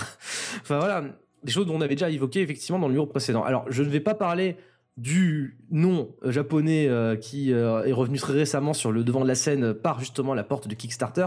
Euh, donc Douglas, je vais devoir te réserver pour la fin. Et je vais plutôt aller voir Frostis directement, euh, Frostis, puisque tu cites un nom qui euh, tranche un peu avec euh, les Warren Spector et autres Ron Gilbert, un peu vétéran, mhm. et plutôt quelqu'un d'assez jeune, euh, même bien jeune en comparaison de ces gens-là, puisque son premier jeu date de 2007, si je ne m'abuse. Son nom, monsieur, c'est Genova Shen. Yep, yeah, ouais, c'est un, un japonais, enfin c'est pas un japonais d'ailleurs, c'est un chinois. C'est un, chinois. Ouais, chinois-américain. Sino-américain, c'est ça? Ouais. On va dire ça. Et son premier jeu, il est pas de 2007. Il est de 2005, si je me plante pas, c'est ça, ouais. Euh, enfin, son premier on va dire, projet. Il a fait d'autres trucs, mais en gros, il est connu depuis 2005. On va dire ça comme ça. Mhm. Euh, Genova Chan, donc c'est un, c'est le cofondateur du studio euh, Game Company, qui est connu pour euh, Flow, Flower et Journey.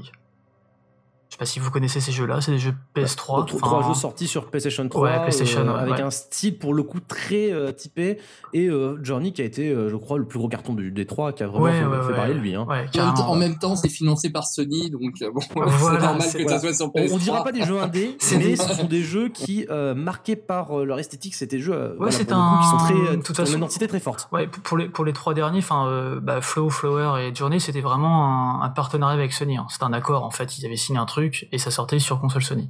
Oui, mais, Donc, mais pour, euh, le de coup, base. là, et pour, pour le coup, euh, on peut les considérer comme indés aussi, puisqu'ils ont eu une liberté éditoriale Mhm. sur les Ouais. jeux. Ouais, ouais, ouais. Voilà. À part euh, s'ils respectaient les TRC qui sont vraiment à chaque fois sur console euh, un peu le problème par rapport à- Oui, au voilà. développement sur PC, ils ont quand même eu euh, a- à, à aucun moment Sony leur a dit non non mais le jeu il est il est beaucoup trop arty, il faut arrêter. Oui, D'accord. Oui, voilà, les TRC, juste pour expliquer rapidement pour ceux qui l'ignorent, si je dis pas de sottises, Doug, c'est euh, les critères de certification du style euh, euh, quand le menu pose, euh, il faut que le truc soit là. euh, Tout à fait. Euh, Il faut, Voilà, des, des choses- il, faut, il faut des trophées, il faut des machins, il faut des Voilà, vidéos. il ne que- faut pas qu'évoque, laisser une, ouais. une page de titre sans euh, une indication de bouton à appuyer. Enfin voilà. Tout, euh, Tout à fait, voilà. Ces critères-là, d'ailleurs, pour euh, ceux que ça intéresse, c'est Rami Ismail qui a publié, donc Rami Ismail, dont j'ai déjà beaucoup parlé sur Factor News, je l'ai interviewé l'an dernier, euh, qui euh, a écrit un article sur son blog sur le sujet et qui parle beaucoup de cette question. Donc, euh, une bonne euh, entrée en matière si vous voulez en savoir plus sur les TRC, c'est ça, Doug? Ouais, c'est ça, Les TRC, Ouais. les TRC, tout à fait. Voilà, voilà. Alors, Désolé voilà, d'arriver avec le, le mot D'accord, comme je ça. la parenthèse. Euh, Pas de voilà. problème. Euh, du coup, oui, Frostis. Donc ouais, moi j'ai, pris lui parce qu'en fait c'est euh, déjà pour trancher un peu avec les collègues qui parlent PC. Et Alors, parce que hein, voilà, euh, c'est pas pas trop mon euh, mon secteur, on va dire. Et Genova Shen, il a, bah, il a pas fait beaucoup de jeux et euh, enfin quand tu joues à Flower ou à Journey, en fait, tu sais très bien que c'est un c'est- c'est pas le jeu d'un gros studio avec euh, 600 personnes derrière, machin. Il y a vraiment une patte en fait derrière. Euh, tu sais pas trop ce que tu fais là d'ailleurs. En flower, on joue un pétale de fleurs, donc c'est pas non plus. euh, tu joues un pétale qui, euh, de mémoire. Tu joues le vent, non Ouais, non, non, tu, tu, tu joues un pétale qui est justement porté par le vent. Alors, oui, ce sont des jeux. Ah non, tu joues le pétale, tu joues pas le vent. Ouais, J'ai toujours cru que tu jouais le vent. C'est un peu bizarre, mais bon. Alors ça c'est un débat, mais alors euh, si je puis me permettre, oui effectivement les jeux dont tu, quand tu dis on sait pas très bien ce qu'on fait là, euh, moi pour avoir joué aux 3, euh, pas fini tous mais voilà, euh, ce sont des jeux muets. Ouais, oui, oui, carrément, oui, oui. Bah, même, même son premier qui était là- là- justement là où il s'est fait connaître, c'est Cloud. Euh, Oui. De mémoire, c'était un truc de d'universitaire. on va- Enfin, c'est pas lui qui l'a développé en fait, c'est une de ses idées. Et c'était une, euh, je sais plus, euh, hop, hop, hop, je vais lire mes, mes petites notes. Euh, ouais, c'est des, des étudiants, de, des étudiants qui l'ont euh, de l'université de Californie, qui l'ont développé. Il était pas lui-même étudiant d'ailleurs, euh, Chain Euh, bah si, il a forcément été étudiant, il faut l'autre, mais Non, Je veux dire, est-ce qu'il était étudiant au moment de faire, est-ce qu'il était à l'université de Californie Ah, je euh, sais plus. Honnêtement, euh... euh, Université de Californie. Si, bah, si, il a, il a fait là-dedans, ouais, exact. Ouais. Du coup, c'était son, son idée, et euh, au niveau développement, c'est pas lui qui l'a fait, donc c'est sept personnes. Euh, j'ai jamais joué à ce jeu-là. Je l'ai vu tourner, mais je l'ai jamais installé. D'ailleurs, il est gratos. On peut le oui, J'y télécharger. ai joué, euh, il, il- je sais pas s'il marche aussi bien sous Windows 10, mais j'y ai joué à l'époque. Ouais, c'est un truc un peu spécial, mais euh... Pour j'ai étudiant quoi, clairement. ouais, euh, ça qui évoque un petit peu les productions de chez DigiPen euh, pour ceux Mm. qui connaissent. Euh, je sais plus quelle université euh, qui, qui- qui- où, se- où se trouve DigiPen aux États-Unis, mais euh, il y a pas mal de jeux DigiPen qui certains ont donné d'ailleurs de véritables jeux entre guillemets puisqu'ils ont été produits entre temps, kickstartés, etc. Mais voilà, des jeux gratuits euh, faits par les étudiants, donc avec ce petit côté ben euh, brutal, mais en même temps brut, mais en même temps euh, voilà Bah euh, travail ouais. d'école quoi. Si, si je peux me Vas-y, vas-y. permettre, en allant sur Oui, le site perso de Genova Ah, il- Chain, il a sorti un jeu avant. Oui, non, mais il a, il a fait plein de trucs avant. Il a, il a bossé, euh, il a même bossé sur un Medal of Honor. Alors, euh, Ça, Non, non, mais je veux euh, dire, avant très- Cloud, très curieux, il a- ça, il tiens. a- avant son projet Cloud, il, il a sorti un jeu. euh, peut-être. Je sais qu'il était. Diadem. Voilà, oui, ça c'est son, euh, c'est le juste un, un tout petit jeu. Euh, soit c'était gratos aussi, de mémoire. Alors, justement, ça c'est intéressant ce que tu dis, bon, sans parler de Medal of Il, Honor. puisque il a vraiment été que, connu en fait sur à partir de Cloud. Le reste, avant, euh, généralement, il en parle pas trop. C'est noté. Euh, Diadine, c'est, euh, oui, c'était un truc. Euh, ouais, ça datait. Oh là là, il a, il a fait d'autres trucs. Pas même, euh, pas même ça. Mais alors, justement, Quand il était en Chine, en les fait. jeux les plus... Voilà, bah alors les jeux les plus populaires de, de Genovation sont intimement associés à son studio Zad Game. Company. Donc, euh, est-ce dire que euh, ces jeux sont des jeux Zad, Zad- oh là là, désolé, hein, excusez-moi d'avance. Euh, Game Company, compagnie, hein, est-ce que ce sont des jeux plus Dated Company Dated Company, hein, ou des jeux plus Genovation, euh, pardon, euh, voilà, genre, est-ce que Genovation est le, le réalisateur des jeux euh, C'est le concepteur, ouais, à chaque fois, ouais, il est. euh, Alors pour Flower, je sais plus trop, je crois que oui. Si je me parais, si je me plante pas plus que ça, euh, ouais, c'était le directeur. Voilà, je- sais que Flow, euh, pour information, euh, et la version qui est sur PS3 est donc une- un jeu d'équipe euh, Vad Game, Company, euh, mais euh, le Flow original, euh, la version euh, initiale qu'il a développée d'abord sur Flash, Ouais. si je ne m'abuse, sur un navigateur web, c'est lui qui l'a fait tout seul, tout seul, et c'était euh, même plus qu'un jeu, c'était sa thèse de fin d'études. Oui, c'était euh, oui, c'était un projet, hein, c'était vraiment un projet. Mais moi, ce que j'aime bien dans, dans, dans son justement dans, dans le style de jeu qu'il fait, c'est que enfin l'histoire en fait, elle est pas elle est pas no- elle est pas notée, elle est pas écrite. Genre, tu vas devoir faire ça, il y a une princesse à sauver, ou il y a un monde à, buter, ou euh, tu, tu fais ton truc quoi. Et en fait, t'apprends au fur et à mesure ce que tu fais là. Euh, tu t'inventes aussi peut-être ta propre histoire un petit peu, parce que Flow, il y en a euh, de mémoire, il n'y avait pas d'histoire, hein, je crois pas. Ah, Flow, euh, ouais, il y en a, il y en a, il y en a pas Ouais, vraiment. en fait. le, le- déjà, le jeu à la base, justement, comme je te disais, pour ce que j'en avais lu, c'était une thèse de Mhm. fin d'études. Elle était là pour illustrer un phénomène qui s'appelle euh, bah, le flow state, précisément. Euh, qui, qui, qui est en tout cas euh, l'idée de Genovation de montrer comment un jeu construit autour de certains principes qu'on va pas détailler ici peut-être maintenant Une sorte de la micro-organisme. progression du joueur. euh, voilà, une progression du joueur euh, qui justement euh, est intuitive et euh, sans euh, narration. Et en l'occurrence, ce flow, Mm. oui, tu, ça se joue un petit peu comme euh, ce vieux jeu dont j'ai oublié le nom qui était sorti sur Super Nintendo. Euh, Douglas, tu pourrais peut-être t'en rappeler, euh, où tu, euh, bah, en gros, t'es un animal et tu dois bouffer les plus petits pour euh, grossir et bouffer les plus gros. Evolution, hein Je crois Et, que c'était Evo, je crois, non Evo, Evo, ouais, oui, oui. ouais c'est ça, Evo. Oui, tout à fait. Voilà, mais, mais, mais sauf que du coup, Evo n'est pas exactement un jeu muet, il y a des, des écrans qui te disent quoi faire, ainsi de suite. C'est un jeu qui, qui épouse plus la forme classique Mm. d'un jeu vidéo, alors que Flow est très minimaliste dans son visuel. Tu, tu joues un plancton, c'est qui est représenté, je crois, par, par, par un demi-cercle. Oui, oui, C'est vraiment euh, un demi-cercle qui s'ouvre et qui se ferme, une petite bouche quoi, qui flotte dans les airs. et, euh, t'apprends, au fur et à mesure. hein, Voilà, genre tiens, bah si je vais là, je fais, je peux grossir, je peux machin. Enfin, tu sais pas. Voilà, sans que le jeu Ouais. te dise explicitement Tu quoi te que dis ce soit. tiens, bah je vais, je vais faire ça, sinon je vais peut-être crever. Donc euh, bah j'ai pas envie de crever, donc j'ai envie de, de continuer mon truc. Et euh, Flower, c'est à peu près pareil aussi. Tu, euh, tu joues le vent. Non, c'est le vent ou un- non, c'est un, non, un pétale, je crois. On sait toujours pas si t'es le pétale Ouais, tu, Qu'est-ce qu'on joue dans ce jeu C'est peut-être fait exprès, hein, c'est peut-être fait Alors tu exprès. te hein. dis tiens je vais aller de, de fleur en fleur, je vais bien voir ce qui va se passer. Donc il se, dé- enfin il se fait des, il y a des choses qui se passent, voilà. Il y a des couleurs en plus. Tu te dis tiens bah je peux aller dans les éoliennes, les machins, euh, ça les active. Tu te poses un peu des Et questions. C'est pour ça que pour moi, tu, tu Ouais, joues le vent, parce qu'un pétale n'active pas le, le- les éoliennes. Ouais, c'est ouais. le vent. Et, et Journey, c'est l'aboutissement de ce raisonnement. Ouais, Journey, moi, été vraiment sur le cul en fait. C'est tout, le temps- c'est tout le temps des jeux assez courts. hein. Euh, je me souviens de Journey, je l'avais fini genre en deux heures, un truc comme ça, deux heures, deux heures et demie. mhm. Et pareil, tu, tu débarques, euh, tu débarques sur le jeu. Bon bah t'appuies sur la touche X, hein, parce que c'est les, les TSR. Euh, Ouais, ça apparaît sur l'écran, euh, Il y a marqué. Il y a quand même une indication que le jeu est peut-être voilà, pas à 100% appuie sur une touche. Et après, bah en gros, c'est démerde-toi quoi. Donc euh, bah tu commences dans le désert avec un personnage, tu sais pas qui tu es, tu sais pas ce que tu fous là, donc euh, tu dis bon bah je vais aller marcher, euh, je vais marcher au, bah, de- devant moi, on verra bien ce qui va se passer. Tu découvres des choses, euh, t'actives des, Tu vois une voilà, t'actives des mécanismes, des machins, tu dis tiens, bah, il se passe ça si je fais ça, nanana. Et euh, je me souviens que c'était un jeu aussi qui était, enfin, un jeu connecté. Du coup, tu pouvais rencontrer d'autres joueurs, des, des joueurs humains qui jouaient en même temps que toi, donc ils arrivaient dans la même partie, donc on était à deux généralement, mais tu savais pas non plus qui c'était, tu pouvais pas genre euh, l'ajouter en ami euh, après. euh. Enfin, Ah oui, c'était vraiment, voilà. Tu pouvais juste communiquer avec lui avec les outils du jeu, c'est-à-dire en, en Ouais, des, des sons, sons. en- voilà, c'était vraiment des sons très et au début tu fais tiens merde il me enfin t'essaies de lui faire comprendre à l'autre gars genre euh, bah non mais viens par ici quoi lui il te fait comprendre un autre truc bon je vais aller voir alors tu vas voir ah, tu fais ah il était peut-être pas si con que ça en fait Et tu fais ton aventure avec lui et puis bah enfin l'aventure elle se termine je, je raconte pas comment c'est hein. faut vraiment l'acheter ce jeu là il est vraiment bien de toute façon, ça fait un petit moment qu'on Ouais, on mais connaît. Il est sorti sur. euh, Mais alors, il faut avoir une console Sony, je crois. pour Euh, le oui ouais ouais il est sorti sur euh, PS3 PS4 Euh, je sais pas s'il est sorti sur euh, PS Vita je sais même pas trop non je crois que c'est PS3 PS4 et, euh, et du coup bon tu termines le jeu genre tout seul ou avec quelqu'un d'autre Et puis voilà, ça se termine là et tu te fais ton ta propre idée de ce qui s'est passé en fait. Alors, euh, du coup, euh, je, je, t'interromps un petit peu. Journey, effectivement, je, crois que c'est un jeu qui a eu une certaine notoriété. Donc, euh, voilà, alors oui, exactement. Mais c'est loin d'être le seul jeu poétique. C'est pas non plus le seul jeu, entre guillemets, Non, c'est pas non. Il a...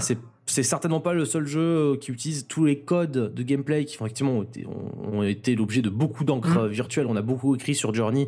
Ces jeux qui ont beaucoup stimulé les critiques et les analystes, les, les voilà les théoriciens du jeu vidéo mais pour autant voilà on retrouve de, un peu de Journey un peu partout pour, moi, il a rien, pour moi il a rien inventé mais c'est plus le travail de Genovation en fait qui fait que tu dis tu vois un jeu comme ça tu dis bon bah c'est pas un jeu euh, c'est pas un blockbuster Electronic Arts ou c'est pas un, un triple Ubisoft ou autre parce que c'est pas le style de jeu en fait là il a vraiment son style à lui le, bah, après c'est peut-être le style de son studio en tout cas mais il a vraiment une patte à lui quoi. Tu peux pas il y, en a, y en a assez peu en fait des mecs euh, des mecs comme ça. D'accord, mais après, tu le dis toi-même, tu peux pas non plus avec certitude remonter les démarches artistiques de ces jeux-là à une seule personne. À part euh, du coup Flow, qui pour le coup était un jeu vraiment d'innovation en solo à la base, une production vraiment de, individuelle, mais au-delà, euh, euh, parce que bon, voilà, c'est pour ça que je posais la question pour l'université tout à l'heure, parce que euh, ces projets, euh, le, cloud, etc., il les a peut-être menés avec des anciens étudiants, ses anciens camarades de promo. peut-être que That Game Company, c'est tous des anciens de la, de la Oui, probablement, oui. Mais de toute façon, un, un, un, un développeur, enfin même un concepteur, on va dire, de jeux vidéo, il y en a assez peu quand même qui ont développé leur jeu eux-mêmes, écrit eux-mêmes, tout fait, tout fait eux-mêmes. Évidemment, évidemment. À part euh, genre Jonathan Blow et puis euh, et puis peut-être John Carmack à l'époque, ah, mais, encore même pas Carmack il a fait. moi, je suis pas trop d'accord. Oui, ah, non, mais il y avait assez peu. Mais... Dans, les dans les jeux récents, je veux bien, mais. Ouais, dans les anciens jeux, dans les anciens jeux, non peut-être pas, mais dans, dans les jeux plus récents de de ah après 2000, c'est chaud. Tu cites Jonathan Blow, justement, euh, j'en parlais dans l'introduction de ce podcast. alors, j'étais surpris moi aussi, hein, j'ai voulu faire une petite enquête, je me suis aperçu qu'effectivement, Jonathan Blow mettait lui-même beaucoup moins souvent son nom en avant que les journalistes n'étaient disposés ouais, c'est pas son truc. Apparemment, c'est pas son truc en fait. Hein. C'est pas. Euh, voilà. Alors, on va, on va pas tirer conclusion là-dessus parce que euh, c'était même l'objet de débat à l'époque de The Witness. On, en faisait l'écho d'ailleurs sur Factor News. Hein. Je l'avais relayé moi-même dans un article sur The Witness auquel je vous renvoie. J'ai toujours pas joué. Euh, mais par contre, voilà. Bah, bah, je te renvoie doublement. Il pas je, te, je te renvoie doublement. T'attends qu'il sorte sur Switch, c'est ça il, ferait, il ferait un bon jeu Switch, hein, The Witness. Hein. Ça, c'est carrément un jeu auquel tu pourrais jouer euh, dans les transports ou euh, voilà. Euh, non, pardon. fin de l'aparté. Jonathan Blow, pour le coup, que ce soit lui-même qui l'ait décidé ou son studio collégialement, mais il y a beaucoup d'écrits d'autres développeurs de The Witness principalement, puisque là pour le coup Bread est vraiment une affaire qui s'est beaucoup concentrée autour de deux têtes, Jonathan Blow pour le concept et le jeu, et David Hellman mm. pour le visuel. David Hellman qui vient de l'univers de la, BD, hein, du webcomic, donc forcément lui aussi était déjà un auteur avant de collaborer avec Jonathan Blow sur, euh, sur Bread. Et donc The Witness, c'est on l'a beaucoup dit à l'époque, The Witness, c'est pas juste Jonathan Blow, c'est des ah game designers, c'est des acteurs, une grosse équipe, voilà, hein. Voilà, qui donnent leur voix. C'est aussi, et ça c'était présenté comme une innovation, des architectes qui ont travaillé euh, beaucoup sur la vraisemblance architecturale du jeu. Euh, c'est, voilà, je crois qu'il y a aussi eu des collaborations de euh, de géographes, euh, enfin de, toutes sortes de, de mondes. Et euh, donc oui, à aucun moment The Witness donne l'impression d'être Jonathan Blow game, même si comme effectivement, et c'est tout le paradoxe est là, je l'avais cité également dans l'interview de Rami Ismail que j'ai effectué à la même période mmh. l'an dernier, le jeu est indéniablement marqué par la patte de son auteur et par sa personnalité, et, peut-être même par ses névroses, si on a envie de dire, parce que Blow est quand même très bavard en interview, il fait des jeux énigmatiques, donc les journalistes veulent savoir qu'est-ce que, qu'est-ce que, de quoi je parle Et donc forcément, il se tourne vers la figure de l'auteur. Et euh, bon, là-dessus, je ne vois pas le cas Blow, parce que c'est vraiment une, c'est trop compliqué, affaire à, c'est trop compliqué. Hein. C'est, complexe, c'est complexe. Mais du coup, c'est intéressant parce que bah, Genovation, pour le coup, à ma connaissance, on entend vachement moins parler de lui. Et pourtant, lui aussi, ces jeux-là ont été. Journey, on peut dire que ça a été un phénomène au même titre que Bread. Dans le genre, justement, jeu indé, euh, petite équipe associée à ça. Quoi. Oui, oui, c'est. Enfin, euh, Company, c'est un, un, tout petit studio. Hein mais ils sont vraiment pas beaucoup. Hein. Alors, juste pour, euh, pour accorder un peu la parole à Douglas, euh, tu disais quelque chose d'assez intéressant. Euh, par le passé, les jeux vidéo, c'était plus une affaire de oui, tout à fait, parce que déjà les moyens de communication à l'époque, c'était pas évident de trouver des, des gens qui avaient envie de, de faire des jeux avec, avec, avec, enfin, avec l'initiateur du, du, du, projet. Et puis, euh, les jeux, c'est quand même au, tout départ, quand, euh, quand les jeux vidéo n'existent pas, c'est quand même des, des œuvres de l'esprit qui sont euh, très motivées par des fantasmes personnels. Et euh, quand on a envie de faire un jeu à l'époque, on en a déjà vu, on en a vu un ou deux ou trois. Il y a deux types d'auteurs qui naissent. Il y a ceux qui vont faire du clone, donc qui vont être beaucoup plus en fait challengé par l'aspect technique. Est-ce que je vais pouvoir refaire le même jeu que j'ai vu en arcade sur mon ordinateur? Et il y a les, les vraiment les auteurs qui ont plus un côté artistique où ils ont une vision, ils ont un fantasme et ils veulent se servir de, de l'ordinateur en tant qu'outil pour réaliser ce fantasme. Voilà, donc euh, donc oui. Après, il faut euh, même si à l'époque le euh, les compétences demandées au niveau graphisme et au niveau sonore étaient peut-être moins complexe qu'aujourd'hui. Quoi. Il y avait beaucoup plus de, de compétences demandées en programmation. Il y a énormément de, de, gens qui ont, fait, qui, ont, qui ont créé des jeux tout seuls en essayant de, se, de, de faire tous les aspects du, du jeu malgré, les, malgré le fait que, bon, voilà, il y a des programmeurs qui ont fait de la musique et qui n'étaient pas musiciens avant d'avoir euh, eu un processeur sonore sous la main.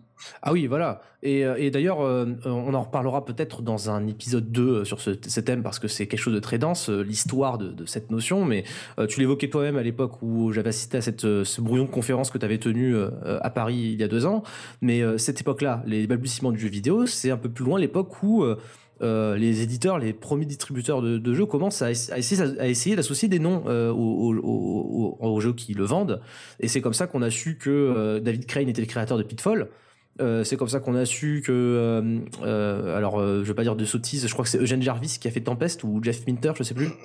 Alors Eugene Jarvis, il a fait Defender déjà. Defender, déjà. Pas mal. Important. il a game designé aussi des, des flippers. Hein, c'est un game voilà un game designer qui n'était pas forcément au, tout départ lié aux jeux vidéo. Mais alors il y a vraiment dans la notion d'auteur, il y a vraiment une bataille au, au départ du jeu vidéo qui euh, euh, qui est complexe. Hein. comment on peut la résumer? Alors, attends, est-ce que tu vas faire référence à la, à la création d'Activision? Bah, en, fait, les gens qui faisaient des jeux sur ordinateur avant qu'il y ait des sociétés de créer, c'était mhm. un peu comme les indés d'aujourd'hui. Donc, euh, quand tu recevais le jeu, tu avais l'adresse de la personne qui l'avait créé. Tu avais, son, compte, son compte en banque et donc tu avais son nom. Mais, mais des entreprises comme Atari, qui était le jeu vidéo commercial, quoi, arcade et console, eux ne filaient pas de royalties, pas de primes, tu n'avais pas le droit d'avoir ton nom dans la doc ni dans le jeu. Donc on a vraiment deux aspects très opposés. voilà. Et, et, Au, début des années 80, comme on a la, on a la création de Sierra, d'Electronic Arts, euh, d'Activision, là, contrairement à Atari, un peu pour se venger quelque part, ces boîtes-là vont mettre les auteurs euh, et les équipes quand ils sont trois ou quatre, parce que les petites équipes commencent quand même à, à, se former, ils vont les mettre en avant comme si c'était un peu des rockstars. Donc ils vont euh, euh, vraiment prendre la, la tendance inverse d'Atari. Voilà, oui, d'autant plus qu'on a su euh, ce qui ensuite est arrivé à Atari. Euh, euh, c'est pas, voilà, c'est pas, pas cet éditeur-là qui est resté péré dans les années 80. Ce sont les autres qui euh, ne faisait pas que de la console, qui faisait du PC, qui du coup tu, tu parlais de la vente par correspondance, c'est aussi un circuit qui a pu favoriser d'autres usages pour la communication. Alors pareil, je vais malheureusement euh, bien que ce soit fascinant, on va pas trop insister sur l'aspect historique dans, dans, cet épisode, peut-être donc euh, dans, dans, dans, dans, le prochain à venir, puisque je pense que beaucoup d'autres chroniqueurs de chez Factor News ont leurs auteurs à, C'est bon, tu l'as teasé cinq fois, celui-là, on va être obligé de le faire maintenant. oh ben oui, vous inquiétez pas, vous êtes obligé de le faire. Hein vous, pas, pas vous par contre, les autres, mais voilà, vous pourrez venir si vous voulez. Euh, Frostis, euh, finissons-en vite fait sur euh, euh Genova Chain. Euh, es-tu au courant de, de ses futurs projets Pas du tout. J'ai l'impression qu'il en branle pas une en ce moment. non, non, mais ah, ah bah, Johnny, c'est quoi Oh non, non, en fait, pas il du fait tout. des trucs. Hein, pas du tout. Et pas du tout. Il, il, est en train de bosser ouais. sur un projet. Et, et moi, j'ai très peur. parce que ah non, j'ai très peur parce qu'il s'est mis une pression de. Ouais, mais il, il, en a pas trop trop parlé, non? Enfin, ah, ah, bah, ce qu'il en a dit, ça fait ça fait peur parce qu'il a dit qu'il allait qu'il allait faire un jeu comme Journey, mais qui toucherait autant de monde qu'un Call of Duty. Est-ce que c'est un jeu qui se passerait dans l'espace? Avec de la génération procédurale Non, non, non, mais il s'est, il s'est mis une pression de, de folie. Hein. C'est, il, il a teasé son jeu. Euh, euh, il suffit de passer sur, son, sur le site web de, de son studio ou d'être sur, le, sur la mailing list. Il a teasé, il a montré euh, une image et qui n'est même pas une image du jeu. Et à part ça, on n'a aucune nouvelle. Hum. Voilà, mais que sinon quelque chose d'assez ambitieux, quoi. J'ai l'impression que, en gros, c'est, c'est l'œuvre de ma vie et puis, euh, et puis après, il arrêtera. Quoi. Mais, mais ça me fait peur quand un auteur fait ça. Euh, Ça, ça, me, ça me fout la pression. Moi, aussi. j'ai l'impression qu'il va, il va nous faire une Ueda en fait. Fumetu Ueda avec euh, The Last Guardian, il a mis euh, 10 ans à le faire quoi. Ah, J'avais hésité en- aussi avec, avec lui et, euh, et, et Jonah Vachen en fait. Mais du coup, euh, bon, j'ai pris Jonah Vachen. Mais Mais un personnage qui, qui, qui vaut le coup d'être euh, d'être euh, pensé Ueda, oui, parce que moi je me rappelle aussi qu'il était question qu'il s'en aille de Sony et, euh, et là c'est quelque chose que je crois qui est très ouais, il a intéressant fait, sur il a fait son studio, podcast, Ueda, c'est il, que a- il est parti. ah oui voilà non mais ce que je veux dire c'est que à un moment donné était-il question que The Last Guar- Guardian se fasse sans lui? Bah, c'est ça le- la notion de l'auteur au final, c'est que euh, c'est on a eu le même problème avec euh, Metal Gear Solid Mhm. 5. C'est-à-dire que si à un moment donné euh, l'auteur cesse d'être l'auteur, s'il est hors de son projet, est-ce que le jeu peut encore exister sans celui qui est surtout un jeu comme comme The Last Guardian en l'occurrence? C'est on fait pas une question à laquelle on va répondre maintenant, mais si on parle de Weda à l'avenir ou l'occasion, ça je pense que c'est un truc qu'on qu'on pourra évoquer si toutefois on, a- on arrive à en savoir plus sur le, le développement long et compliqué et chaotique de The Last Guardian. Non, si vous, vous avez besoin de Mais est-ce que le jeu s'est réellement terminé avec lui Ah, Ah, le jeu, c'est- le jeu s'est terminé avec lui, mais euh, lui, il était Enfin, chez que, lui euh, en tant. Non, non, non, non, il était chez il lui en tant-. Il était chez lui en tant que consultant, il, il renvoyait les mails, il venait de temps en temps, mais il était plus là payé par la faisait, boîte. ouais, il faisait autre chose. Hein. Enfin, il Voilà, avait voilà. fait sa boîte hein, en fait. hein. Oui, oui, oui, il s'était mis, il avait créé une structure pour être Mhm. indépendant parce qu'au Japon, tu peux pas créer un statut auto-entrepreneur euh, comme en France, vois, et il a créé sa boîte pour être consultant sur le projet et le finir. D'accord, mais il a fini son jeu. Oui, on peut dire, on peut le dire de, Voilà. de manière un peu chaotique, un peu comme euh, comme Matsuno euh, avait fini euh, FF12 euh, chez Square, mais Voilà, ouais. voilà, c'est un peu. c'est Non, un c'est exemple intéressant parce que même dans le cinéma, et là je, je cite des exemples très récents, on est nombreux à, à se poser des questions sur les, les gros blockbusters qui parfois donnent l'impression d'être un peu anarchiques comme ça dans leur développement, et on s'aperçoit en lisant des making-of, en, en- en lisant des interviews, que certains films sont, même depuis longtemps d'ailleurs, pas seulement aujourd'hui, sont commencés par un réalisateur, puis lui sont confisqués, Ah, ça, c'est- euh, euh. C'est du classique, mais ouais. surtout dans les. Voilà. C'est un classique, mais c'est quelque chose qu'on perçoit ça dans un film. On peut le savoir, des fois, pas toujours, hein, mais des fois on peut le savoir quand un auteur était là mais n'est plus là. Ah, c'est, ça dépend des films. Ça dépend vraiment des films. Mais, Ça euh, dépend des films, tout à fait. Alors, bon, du coup, c'est encore, un- encore un autre sujet passionnant d'ailleurs, hein, mais euh, Juste pour revenir sur il, il a créé son autre studio en 2011. Oh, oh, wow, ça fait 6 ans. euh, Donc voilà, The Last Guardian, il- Ah ouais, mais la fin du jeu, ça, ça a duré 8 La- ans la aussi. Garden. donc, euh, Ah, en fait, en fait, en, fait, en fait, en fait, c'est pas, c'est pas vraiment vrai. C'est que, en fait, le jeu est, est fini. Et il est sorti En quand? 2000 Il est sorti il y a un, il y a un 2016, an. 2016, euh, je crois, 2016. Ouais, Ouais, voilà, l'hiver voilà, dernier. il, ouais. voilà, il est sorti il y a un an à, à peu près. en décembre. Et euh, ah, oui, voilà, je sais pas si c'est une euh, une exclue, euh, si on peut pas en parler ou pas, mais en gros, ce qui s'est passé, pour résumer le tout, c'est que le jeu, euh, il ramait énormément. Il y a eu beaucoup de problèmes de, production sur PS3, euh, mais le contenu du jeu était plus ou moins fini à part quelques détails. Et pendant tout ce temps-là, avec une équipe très réduite, en fait, ils l'ont converti sur PS4 et Sony ne l'a sorti qu'à partir du moment où il y avait un certain nombre de millions de PS4 sur le marché. Oui, ce qui, ce qui est ce qu'on avait un peu deviné en fait. hein, Ouais. Quand on suivait le développement du jeu, ça se sentait un petit peu ça. hein. C'est- C'est-à-dire qu'en fait, c'est- le jeu aurait pu sortir il y a, il y a un bon moment. Mais Sur PC, il aurait pu sortir. Ah, 10 ans. mais c'est, c'est- Oui, c'est- par c'est le problème des jeux qui coûtent cher, genre les grandes Turismo, les machins comme ça. Tu peux pas le sortir quand t'as euh, un million de consoles. Il te faut un peu plus quand même. Alors, on a les Oui, Final voilà, aussi. Il me semble que le, le 15 devait être Mm. un oui, peu un jeu et puis, PS3 et, aussi. puis, et puis il faut savoir qu'il y a quand même un, un jeu euh, Fumito Ueda, malheureusement, se vend beaucoup moins bien qu'un Oui, grand c'est malheureux. ouais. Eh oui, voilà, c'est sûr et certain. Euh, et ben, finissons justement donc ce, ce petit tour, tour de table. Alors tout à l'heure, on parlait des Ki- Kickstarter et de la façon, euh, dont- de, enfin, de, de par leur nature, euh, la manière dont, dont un nom d'auteur doit s'associer avec un projet euh, qui, qui, de- qui appelle à la générosité des, des fans. Et donc forcément, impossible de ne pas évoquer ce sujet sans parler de Yu Suzuki. Et euh, du coup, Douglas, c'est- le, le- tu as choisi de parler de Yu Suzuki ce soir et ça tombe bien parce que à titre personnel, c'est un Le monsieur qui m'intrigue. Il est depuis. Voilà, il, est, il, est, il, est- il est- il a développé de- depuis euh, longtemps. Hein. Yu Suzuki, c'est un vétéran comme Warren Spector, euh, sauf qu'il a fait plus de jeux que Warren Spector, euh, quantitativement parlant.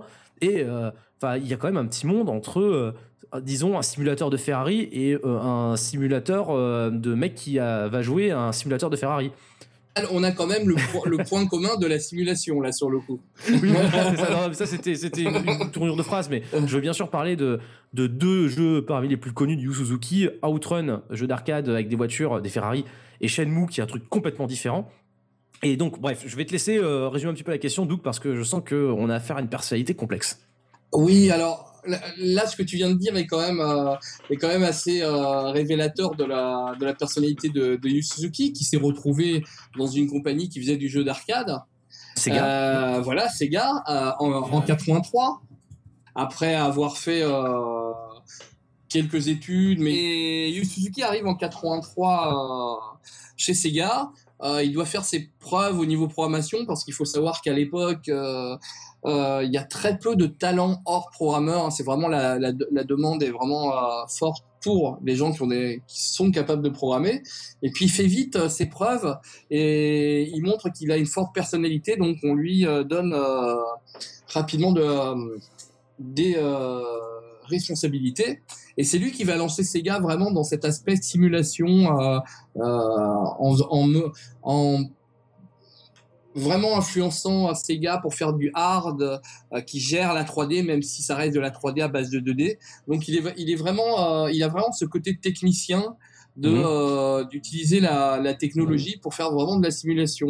Et quelque, quelque part, quelque part, voilà, voilà un, un auteur de jeux vidéo qui a une vision qu'on peut, qu'on voit transparaître par- parmi toutes ses, ses productions, même si elles peuvent être très différentes, et, euh, et quelqu'un qui connaît énormément la technique, mais qui, par rapport à d'autres auteurs qu'on a cités, euh, vont- va être beaucoup moins dans le jeu, dans le systémique, dans, les, euh, dans le gameplay, dans les, dans les règles de jeu. Il va être vraiment sur la, sur la technique et l'expérience de simulation euh, auprès du joueur. Genre, ça- concrètement, ça fait quoi de piloter une Ferrari? Exactement, exactement. Et c'est assez marrant parce que un de ses premiers cadeaux à- à- quand il a gagné beaucoup d'argent chez Sega, ça a été d'acheter une Ferrari. si je me souviens bien, comme euh, comme beaucoup d'auteurs de jeux vidéo quand ils commencent à gagner beaucoup d'argent. Oui, Et comme, John Romero, par Euh, exemple. Voilà, et, et, et puis après, il est allé faire le simulateur de Ferrari pour ceux qui n'ont pas la chance d'avoir une Ferrari. Voilà, C'est- c'était c'est- F355 Il était bien ce jeu, par contre Voilà. il était dur. Il est Ah, Ferrari. J'en ai chié. Voilà, donc euh, voilà, après c'est quelqu'un, moi j'ai eu l'occasion d'avoir des voilà des bruits de couloir venant venant de chez Sega euh, qui euh, qui ont dit que voilà, c'était quelqu'un qui était à la fois euh, quelqu'un qui était craint et, et quelqu'un qui avait beaucoup de renommée. C'est-à-dire que c'est à mon avis, c'est quelque part un peu comme un Steve Jobs ou autre, c'est c'est un peu un petit tyran, mais pour euh, pour que le jeu soit euh, vraiment au top. Et à mon avis, euh, l'expérience euh, Shenmue a été. euh, a Il fait partie de cette époque avec genre Yamauchi chez Nintendo où il était hy- hyper aimé de, de des gens de Nintendo, mais il était hyper chiant aussi quoi. Enfin, c'est, enfin je pense en tout cas, je sais pas, je sais pas si vous connaissez. Oui, oui, tout à fait, tout à fait.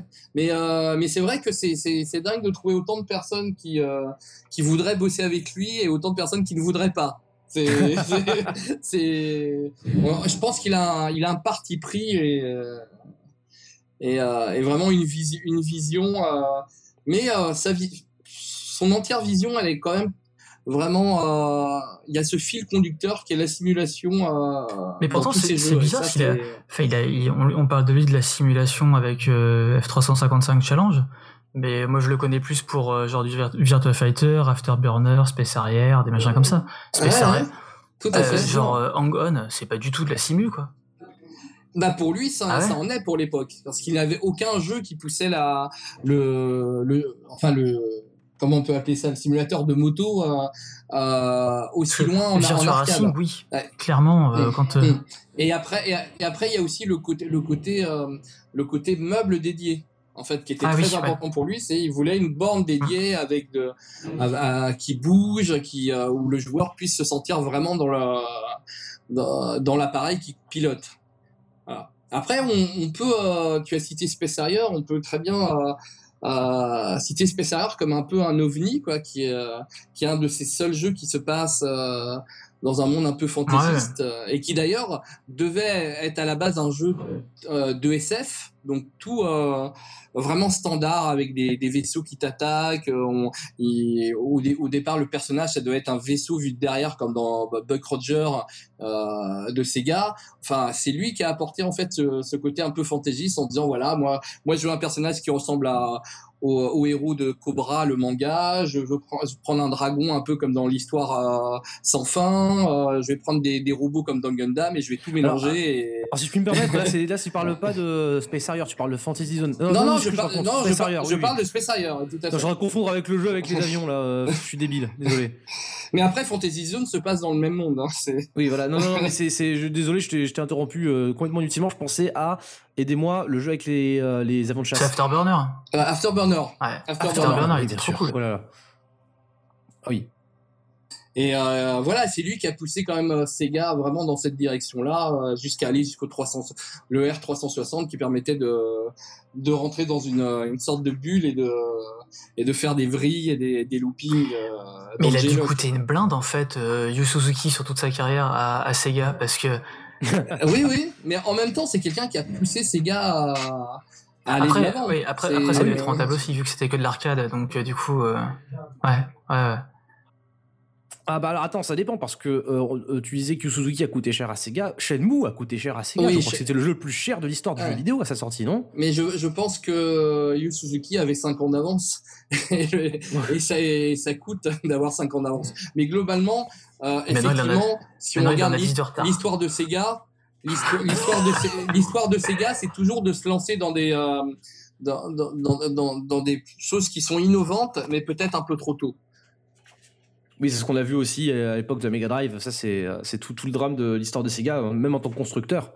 On, l'avait vu assez souvent. Alors justement, bah, comme le disait euh, très méchamment, c'est The Pilot qui faisait cette petite vanne là. euh, il est vrai que la carrière de Yu Suzuki a connu un immense hiatus et bon, qui concomitant aussi au changement de direction de Sega. Enfin bon, il s'est passé beaucoup de choses après la fin de Sega comme constructeur de consoles. Donc forcément, la manière de faire des jeux comme le faisait Suzuki a dû en pâtir. On a quand même très peu entendu parler de lui. Il a fait des jeux, on en parlait, il a fait euh, des jeux mobiles, bêtises, des choses comme ça. Ouais, Et puis ce grand retour avec Shenmue 3. Alors pendant tout ce temps-là, est-ce que on a, est-ce que Yusuke a donné l'impression d'avoir encore une vision d'auteur? Ou est-ce que au contraire là, il- on dirait plutôt qu'il veut ben, euh, récupérer le patrimoine quoi, casser la tirelire, mettre sa maison en hypothèque?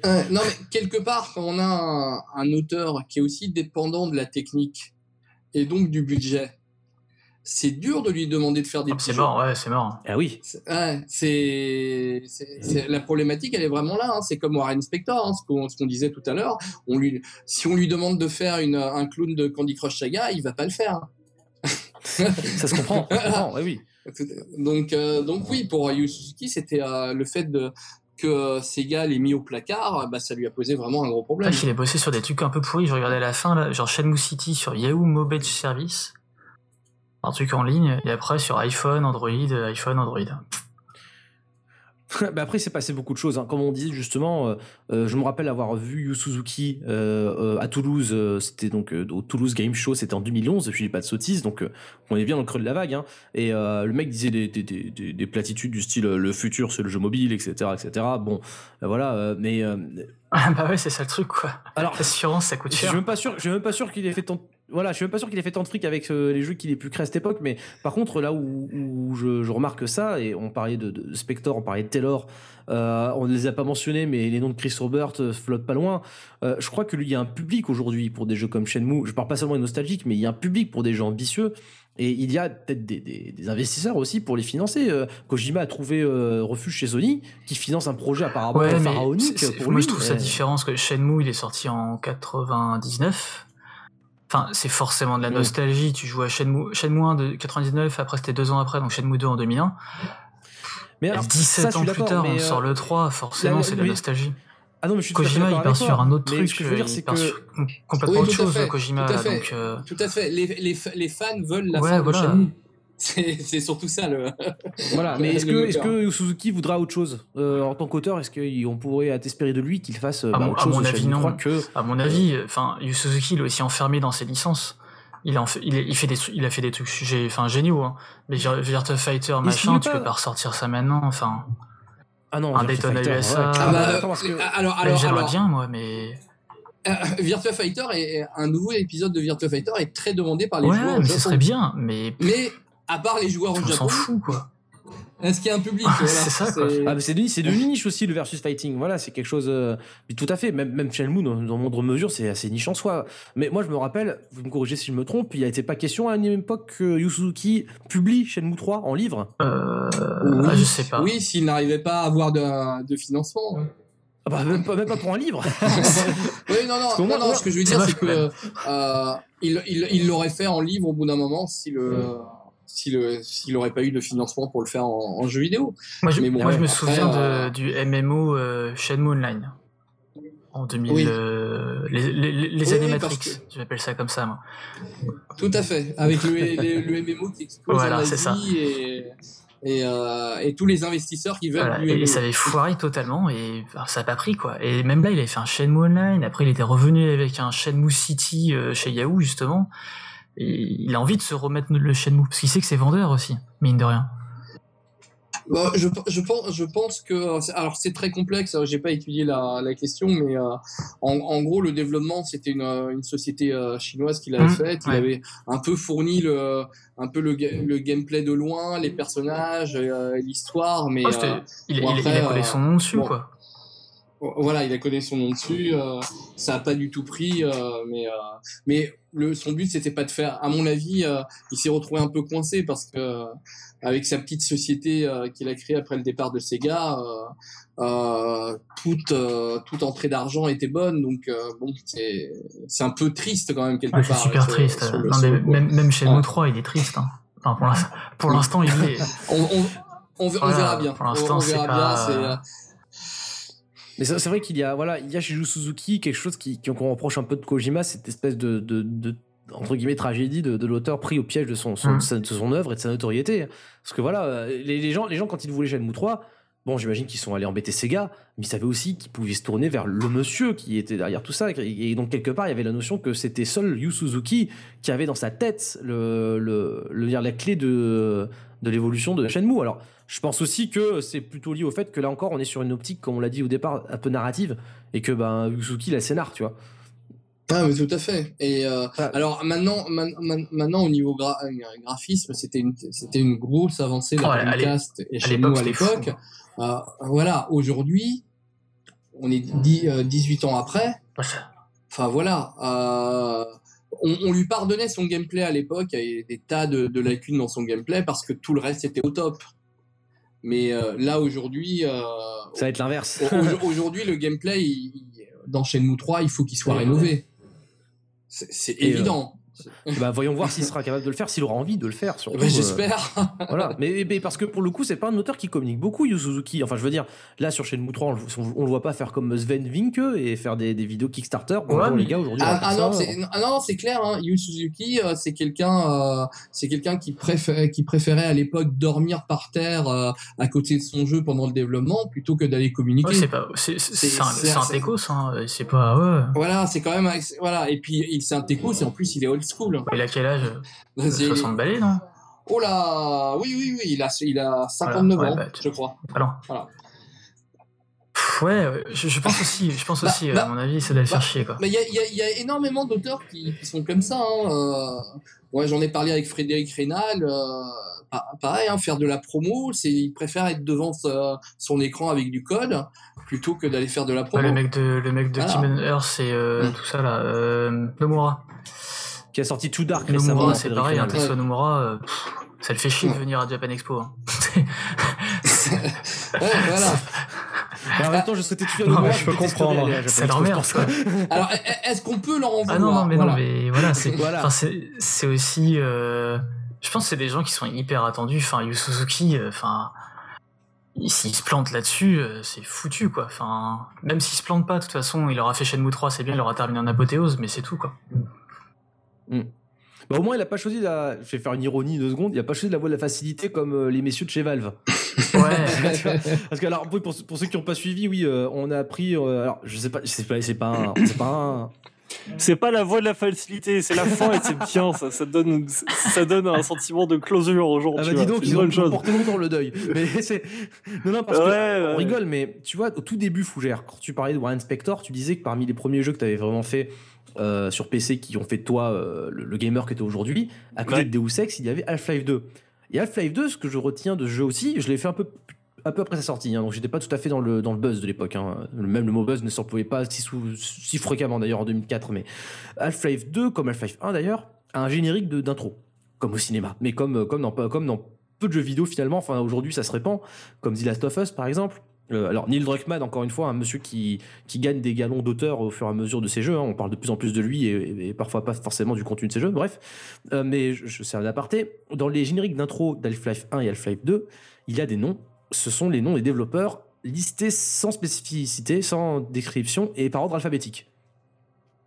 Donc ce qui est euh, ce, qui n'est pas une surprise quand on sait l'image que revendique Valve au sein de sa hiérarchie interne, euh, mais qui du coup est un peu déroutant parce que là on est à le contre-courant de la théorie de l'auteur, c'est-à-dire qu'on a juste des noms, voilà, et euh, sans dire qui fait quoi, il y a le même le compositeur n'est pas isolé, ils disent pas qui est le scénariste, il y a juste des noms. Et ces gens-là sont Half-Life Elle n'est plus, voilà.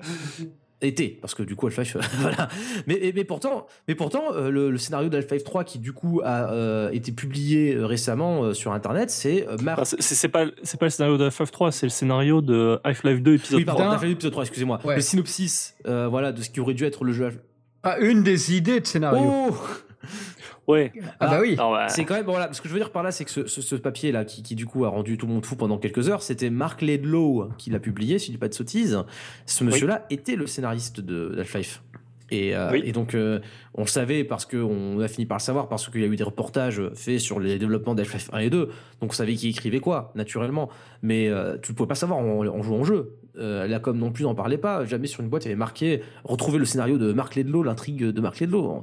Et maintenant on sait que c'est ce monsieur là on sait qu'il n'est plus à Valve.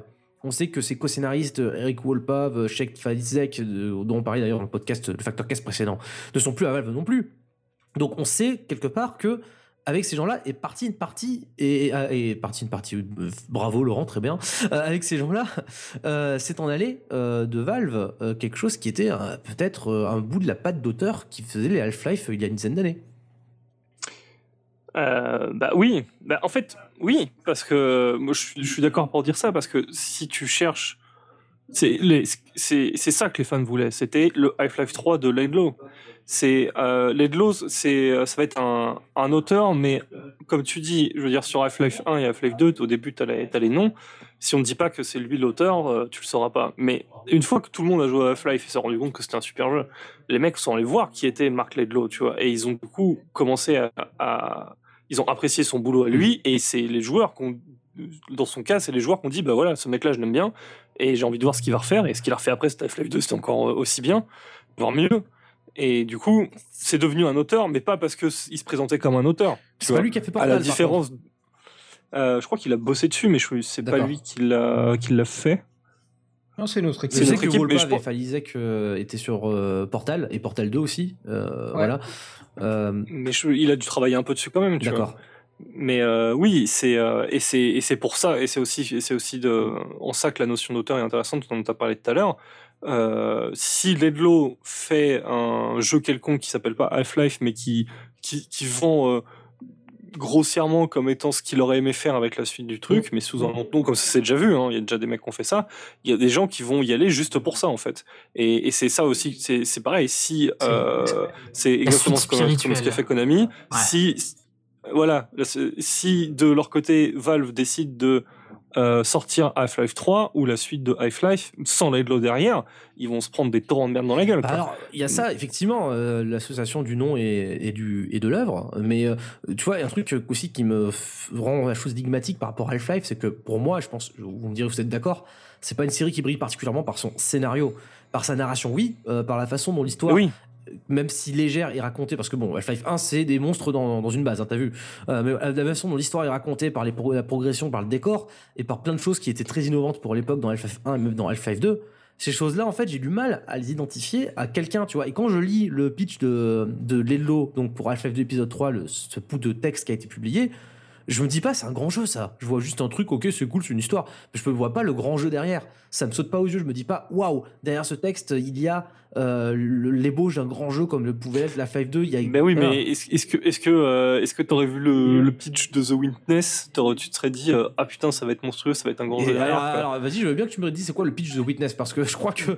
ben voilà, c'est exactement ce que je veux sais dire. pas exactement de quoi parle Et The tu- Witness. T'es perdu sur une île avec Tu- euh, tu- ton livre de mots Tu peux dire ça sur le, tu peux dire ça sur le pitch de Undertale ou tu peux dire ça sur le pitch de Stanley Parable. Ah, alors, je veux dire- alors, je tu as raison, tu as raison. Maintenant, après Undertale, euh, il y a aussi d'autres choses parce que justement, le pitch il est intimement lié à la structure du jeu. On en parlera plus tard voilà, de ça de mais, ouais. voilà, c'est, je veux dire, euh, je, je- c'est, le, je pense que, je pense que Half-Life, typiquement Half-Life, Half-Life et Half-Life 2, c'est pas des jeux d'auteur. Je pense que c'est des jeux, euh, c'est, vraiment des jeux de Valve. C'est clairement ce que Valve, en tout cas, euh, revendique euh, aussi bien dans la façon, bah, le générique de début de ces jeux, que dans les commentaires audio aussi. Ça a été un des. de Ouais. Half-Life 2, c'est quand même pour moi une révolution dans ce sens-là, euh, avec euh, bah, les, les commentaires qui décrivent euh, comment les, les choses sont faites. Et il y a aucun moment ils disent Ah, mais ça, c'est ça c'est Bertrand, il est arrivé, il a dit on va faire un truc comme ça. Ah, c'est Bertrand, il a toujours les bonnes idées, Bertrand. Euh, non, non, c'était- beaucoup plus synthétique. Et la, la, la parole passait d'une personne à l'autre. Gabe, le fameux Gabe Newell. Finalement, Gabe, on n'imagine pas que c'est lui qui euh, a dessiné, qui a fait le cara design de Alix Vance, tu vois. On- mais on sait que Gabe est derrière tout ça, mais c'est tout, quoi. Mais euh, bah, ça, en plus, euh, bah, ça tu le, tu le retrouves. Enfin, le fait que c'est pas vraiment, c'est vraiment la somme de décisions de plein de personnes plutôt que le, le- le leadership d'une seule personne qui a mis en place les, les jeux. Tu le retrouves dans le, le bouquin de, de Yanou euh, qu'il a fait sur Half-Life. Ah oui, dont oui. on a déjà parlé sur Factor. C'est évident, quoi. Je veux dire, c'est quelque chose. C'est comme tu disais euh, tout au début, euh, ces jeux-là ont été créés uniquement grâce à la hiérarchie un peu spéciale qui, qui fonctionne chez Valve. Et c'est comme ça qu'ils ont réussi à, c'est comme ça, c'est exactement comme ça qu'ils ont réussi à créer tous les jeux, tous leurs jeux qui ont marché, c'est-à-dire euh, Portal, Half-Life, Left 4 Dead. Et c'est aussi pour ça que maintenant ils en font plus. c'est, parce que euh, ce, ce genre de synergie, c'est euh, à partir du moment où tu atteins une masse critique, tu passes dans le, dans le, dans le désavantage, c'est-à-dire tout devient beaucoup trop lent pour réussir à prendre une décision et Puis faire voilà, quelque c'est chose. c'est les échos qu'on a eu de Valve euh, par l'actualité, euh, bon, dans Ouais. la limite du secret de l'entreprise. On a vu que le mythe de la société à l'hierarchie plate était plutôt mis à mal. Mais oui, mais en fait, c'est euh, concrètement, si tu, si tu regardes ça de façon très très simple, euh, le Valve, c'est une société qui souffre du, du, du problème de l'auteur, de la problématique de l'auteur, mais en, en tant que société et pas en tant que personne. Oui. Tu vois, c'est la problématique de l'auteur appliquée à une société. C'est Valve, c'est exactement ça, quoi. Je veux dire, c'est euh, les mecs qui ont fait quelque chose qui a marqué le jeu vidéo, mais euh, maintenant ils sont clairement identifiés là-dessus, donc les gens s'attendent à ce qu'ils fassent ça et ils peuvent plus le faire parce qu'ils sont bloqués. Mais c'est à l'échelle d'une société, contrairement à d'autres mecs qui sont euh, à Voilà, l'échelle d'une personne. et je vois. pense qu'il y a aussi quelque chose de très marquant. On en reparlera l'occasion d'ailleurs, parce que je crois que ça s'applique à beaucoup de studios. Mais c'est quoi le dernier jeu de Valve? Dota 2. Voilà, et bah, va voir avoir quelqu'un et lui dit tiens, c'est le nouveau Valve. Il va, il vous ouvre la boîte, c'est pas ce qu'il y a dedans, il regarde, il voit Dota 2. Et c'est, il va faire la gueule. Mais Voilà, d'ailleurs, c'est d'ailleurs c'est c'est notre dernier article sur Factor à propos du nouveau nouveau jeu de Valve, le jeu de cartes. Voilà, euh, bon. machin là. Je vous revois euh, là, à Factor News. je pense que l'analyse est assez parlante. Alors, excuse-moi, Zep, tu voulais en placer une? Oui, non, je dis, bah, c'est comme le jeu de cartes. Il faire un pas la troll, boîte. ouais. Il ira sur Steam. donc il sera pas C'est déçu. ça, ouais. Il sait exactement ce qu'il va avoir. D'accord, oui, voilà. Euh, Frosty, Non, tu non, voulais c'est dire bon, un c'est un dernier troll. mot? D'accord. euh, euh, voilà. euh, Douglas, une dernière remarque sur Yu Suzuki éventuellement ou sur ce qu'on vient de dire? Euh, sur Yu Suzuki, euh, j'étais surtout en train de penser à la suite de sa carrière après Shenmue 3 et, euh, Ah, et, euh, et, et, Est-ce qu'il en a et- une? et les récentes déclarations comme quoi euh, Shenmue 3 ne serait peut-être pas la fin de, de Shenmue. Bah, non, Oh, c'est- non. Donc, ça c'est euh, normal, c'est parce qu'il veut, euh, il veut que ça continue derrière, je pense. Bah, il aimerait Je bien, c'est un passionné. est- mais- mais, mais, en espérant que le 3 se mais vende le mec, bien. ça fait, ça fait 40 ans qu'il, enfin, ça, ça va faire 40 ans qu'il fait du jeu vidéo, forcément, il a pas envie d'arrêter, quoi. Ça me semble logique. Eh ouais, mais regarde, c'est pas. Tu peux ne pas avoir envie d'arrêter et regarde un- quelqu'un comme Kojima qui, on- j'espère qu'on aura l'occasion de parler de lui parce que c'est un sujet à part entière. euh, Kojima qui a répété à maintes reprises qu'il voulait plus faire du Metal Gear, qu'on le forçait à faire du Metal Gear Oui, mais- qu'il a fait du alors, Metal attends. Gear à contre-cœur de plus. Et ça se voit Ah, même dans les après- jeux qu'il faisait à contre-cœur. après, il c'est compliqué. plus. Tu peux pas dire, euh, genre, euh, je veux plus faire de Metal Gear, ça me fait chier, nanana, et tu restes dans ta boîte. Dans ces cas-là, tu quittes ta boîte, tu fais ton truc, Ah, et alors, tu fais autre chose. C'est une autre histoire. C'est ça, c'est effectivement. Après, non, mais il- oui, bien sûr. il- là, on n'est pas dans le. je- Là, je connais pas assez bien le- la biographie de Kojima pour savoir Ah, ce qu'il aurait pu ou dû faire euh, à cette époque-là. Ce que je veux dire, c'est que là, il fait du jeu vidéo aujourd'hui, Ouais. en tant qu'homme libre, on va dire. Mais il n'a pas. Pour aux dernières nouvelles, ce n'est pas l'histoire d'un d'un monsieur en spandex qui euh, rampe derrière des mecs et leur casse la nuque. Non, bon, on sait pas encore. On sait pas. Voilà. On sait pas. C'est en train de me dire que. Ah, non, non, mais c'est vrai, on sait pas. Mais qu'est-ce que t'en sais en fait pour le Bah, moment de ce jeu? En tout cas, ce qu'il nous vend, ce n'est pas. Vous avez aimé Metal Gear, vous Mais non, ils ont- ils- Death ils Stranding. Et, voilà, je, Death Stranding, il, le vend pas tout à fait comme Metal Gear. D'ailleurs, on en parle même pas, d'ailleurs. Donc, euh, Voilà. Mais c'est pour ça parce que Yu Suzuki, on dit ça fait des années qu'il fait du jeu vidéo, mais peut-être que euh, il dit, je, peut-être qu'il, enfin, peut-être qu'il a peut-être envie de faire un autre jeu que Shenmue. Peut-être qu'il veut faire un jeu qui ressemble à Shenmue. Oh, peut-être qu'il non. veut pas forcément. Vous avez mis Ryo Azuki, euh, je vous fais, voilà, je vous présente Kiyo Razuri. Voilà, c'est, c'est son pote. Ah, le Pardon. jeu qu'il a envie de faire et qui est pas Shenmue, c'est Yakuza, non? Bah, c'est un peu. Oh, mais j'allais, le placer, ça, justement. C'est que Shenmue, maintenant, va souffrir, en fait, de la, de la comparaison avec Yakuza. Ah, Yakuza est Ça va être tendu, hein, euh, oui. quand t'es à côté de Yakuza 5. Oui, euh, oui, oui. Et, et- et alors, et alors d'au- d'autant plus, d'autant- d'autant plus. euh, Ou même d'un GTA, hein, ou même d'un simple euh, GTA. Na- Na- Nagoshi, euh, Nagoshi est quelqu'un qui a commencé sa carrière euh, à Sega sous les, euh, les Bah ordres oui, de bah oui. Suzuki. Alors, Donc, Na- euh, Nagoshi, euh, Nagoshi, c'est ça. Oui, euh, Nagoshi, le, donc le, le, créateur le di- de- le directeur et créateur De de, Yakuza. de Yakuza, de Ryoga Kotoko. Bah, et, et- Ah mais la parenté est, dingue, hein, parce que moi qui me qui connais absolument pas Shenmue et qui connaissais absolument pas Yakuza, tu me montres les deux jeux, pour moi c'est Ah, bah oui, bah, la même chose. c'est- est-ce que ça vous en- surprendra d'apprendre que Harvey Smith a commencé à bosser comme testeur chez euh, Iron Storm, je crois? Harvey Smith, euh, créateur de Dishonored, euh, directeur de Dishonored. Étonnant. C'est ça. Étonnant.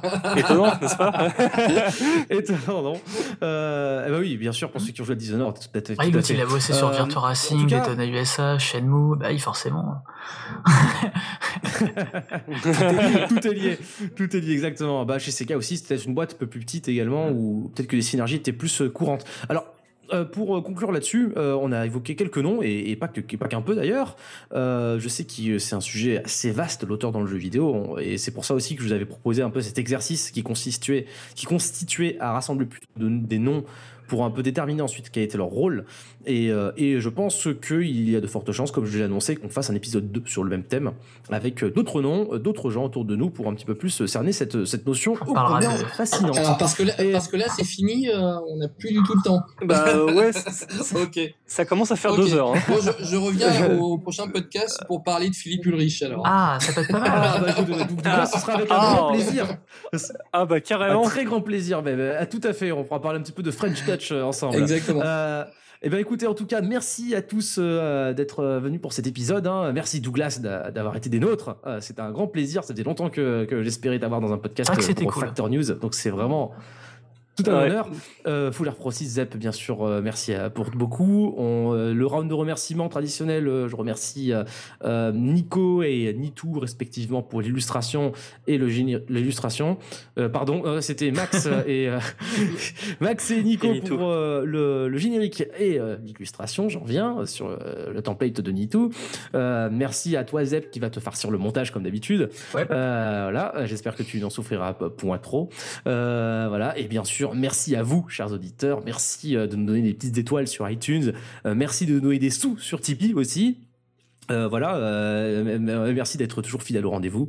Et je vous dis à tous très bientôt pour un prochain Factorcast. Bonsoir à tous. Salut. Bye. Bye Salut. bye.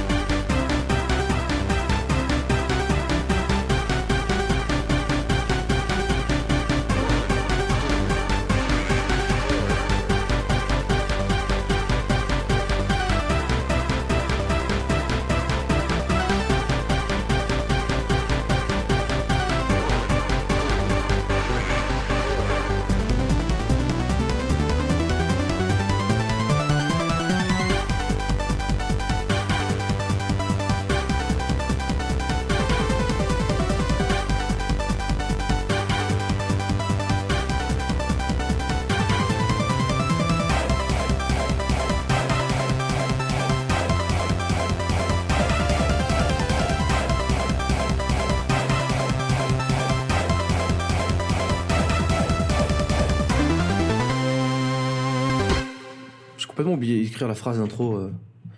Ok, on va commencer cash. hein. Bonjour à toutes et à tous. Euh, non, merde, non, excusez-moi.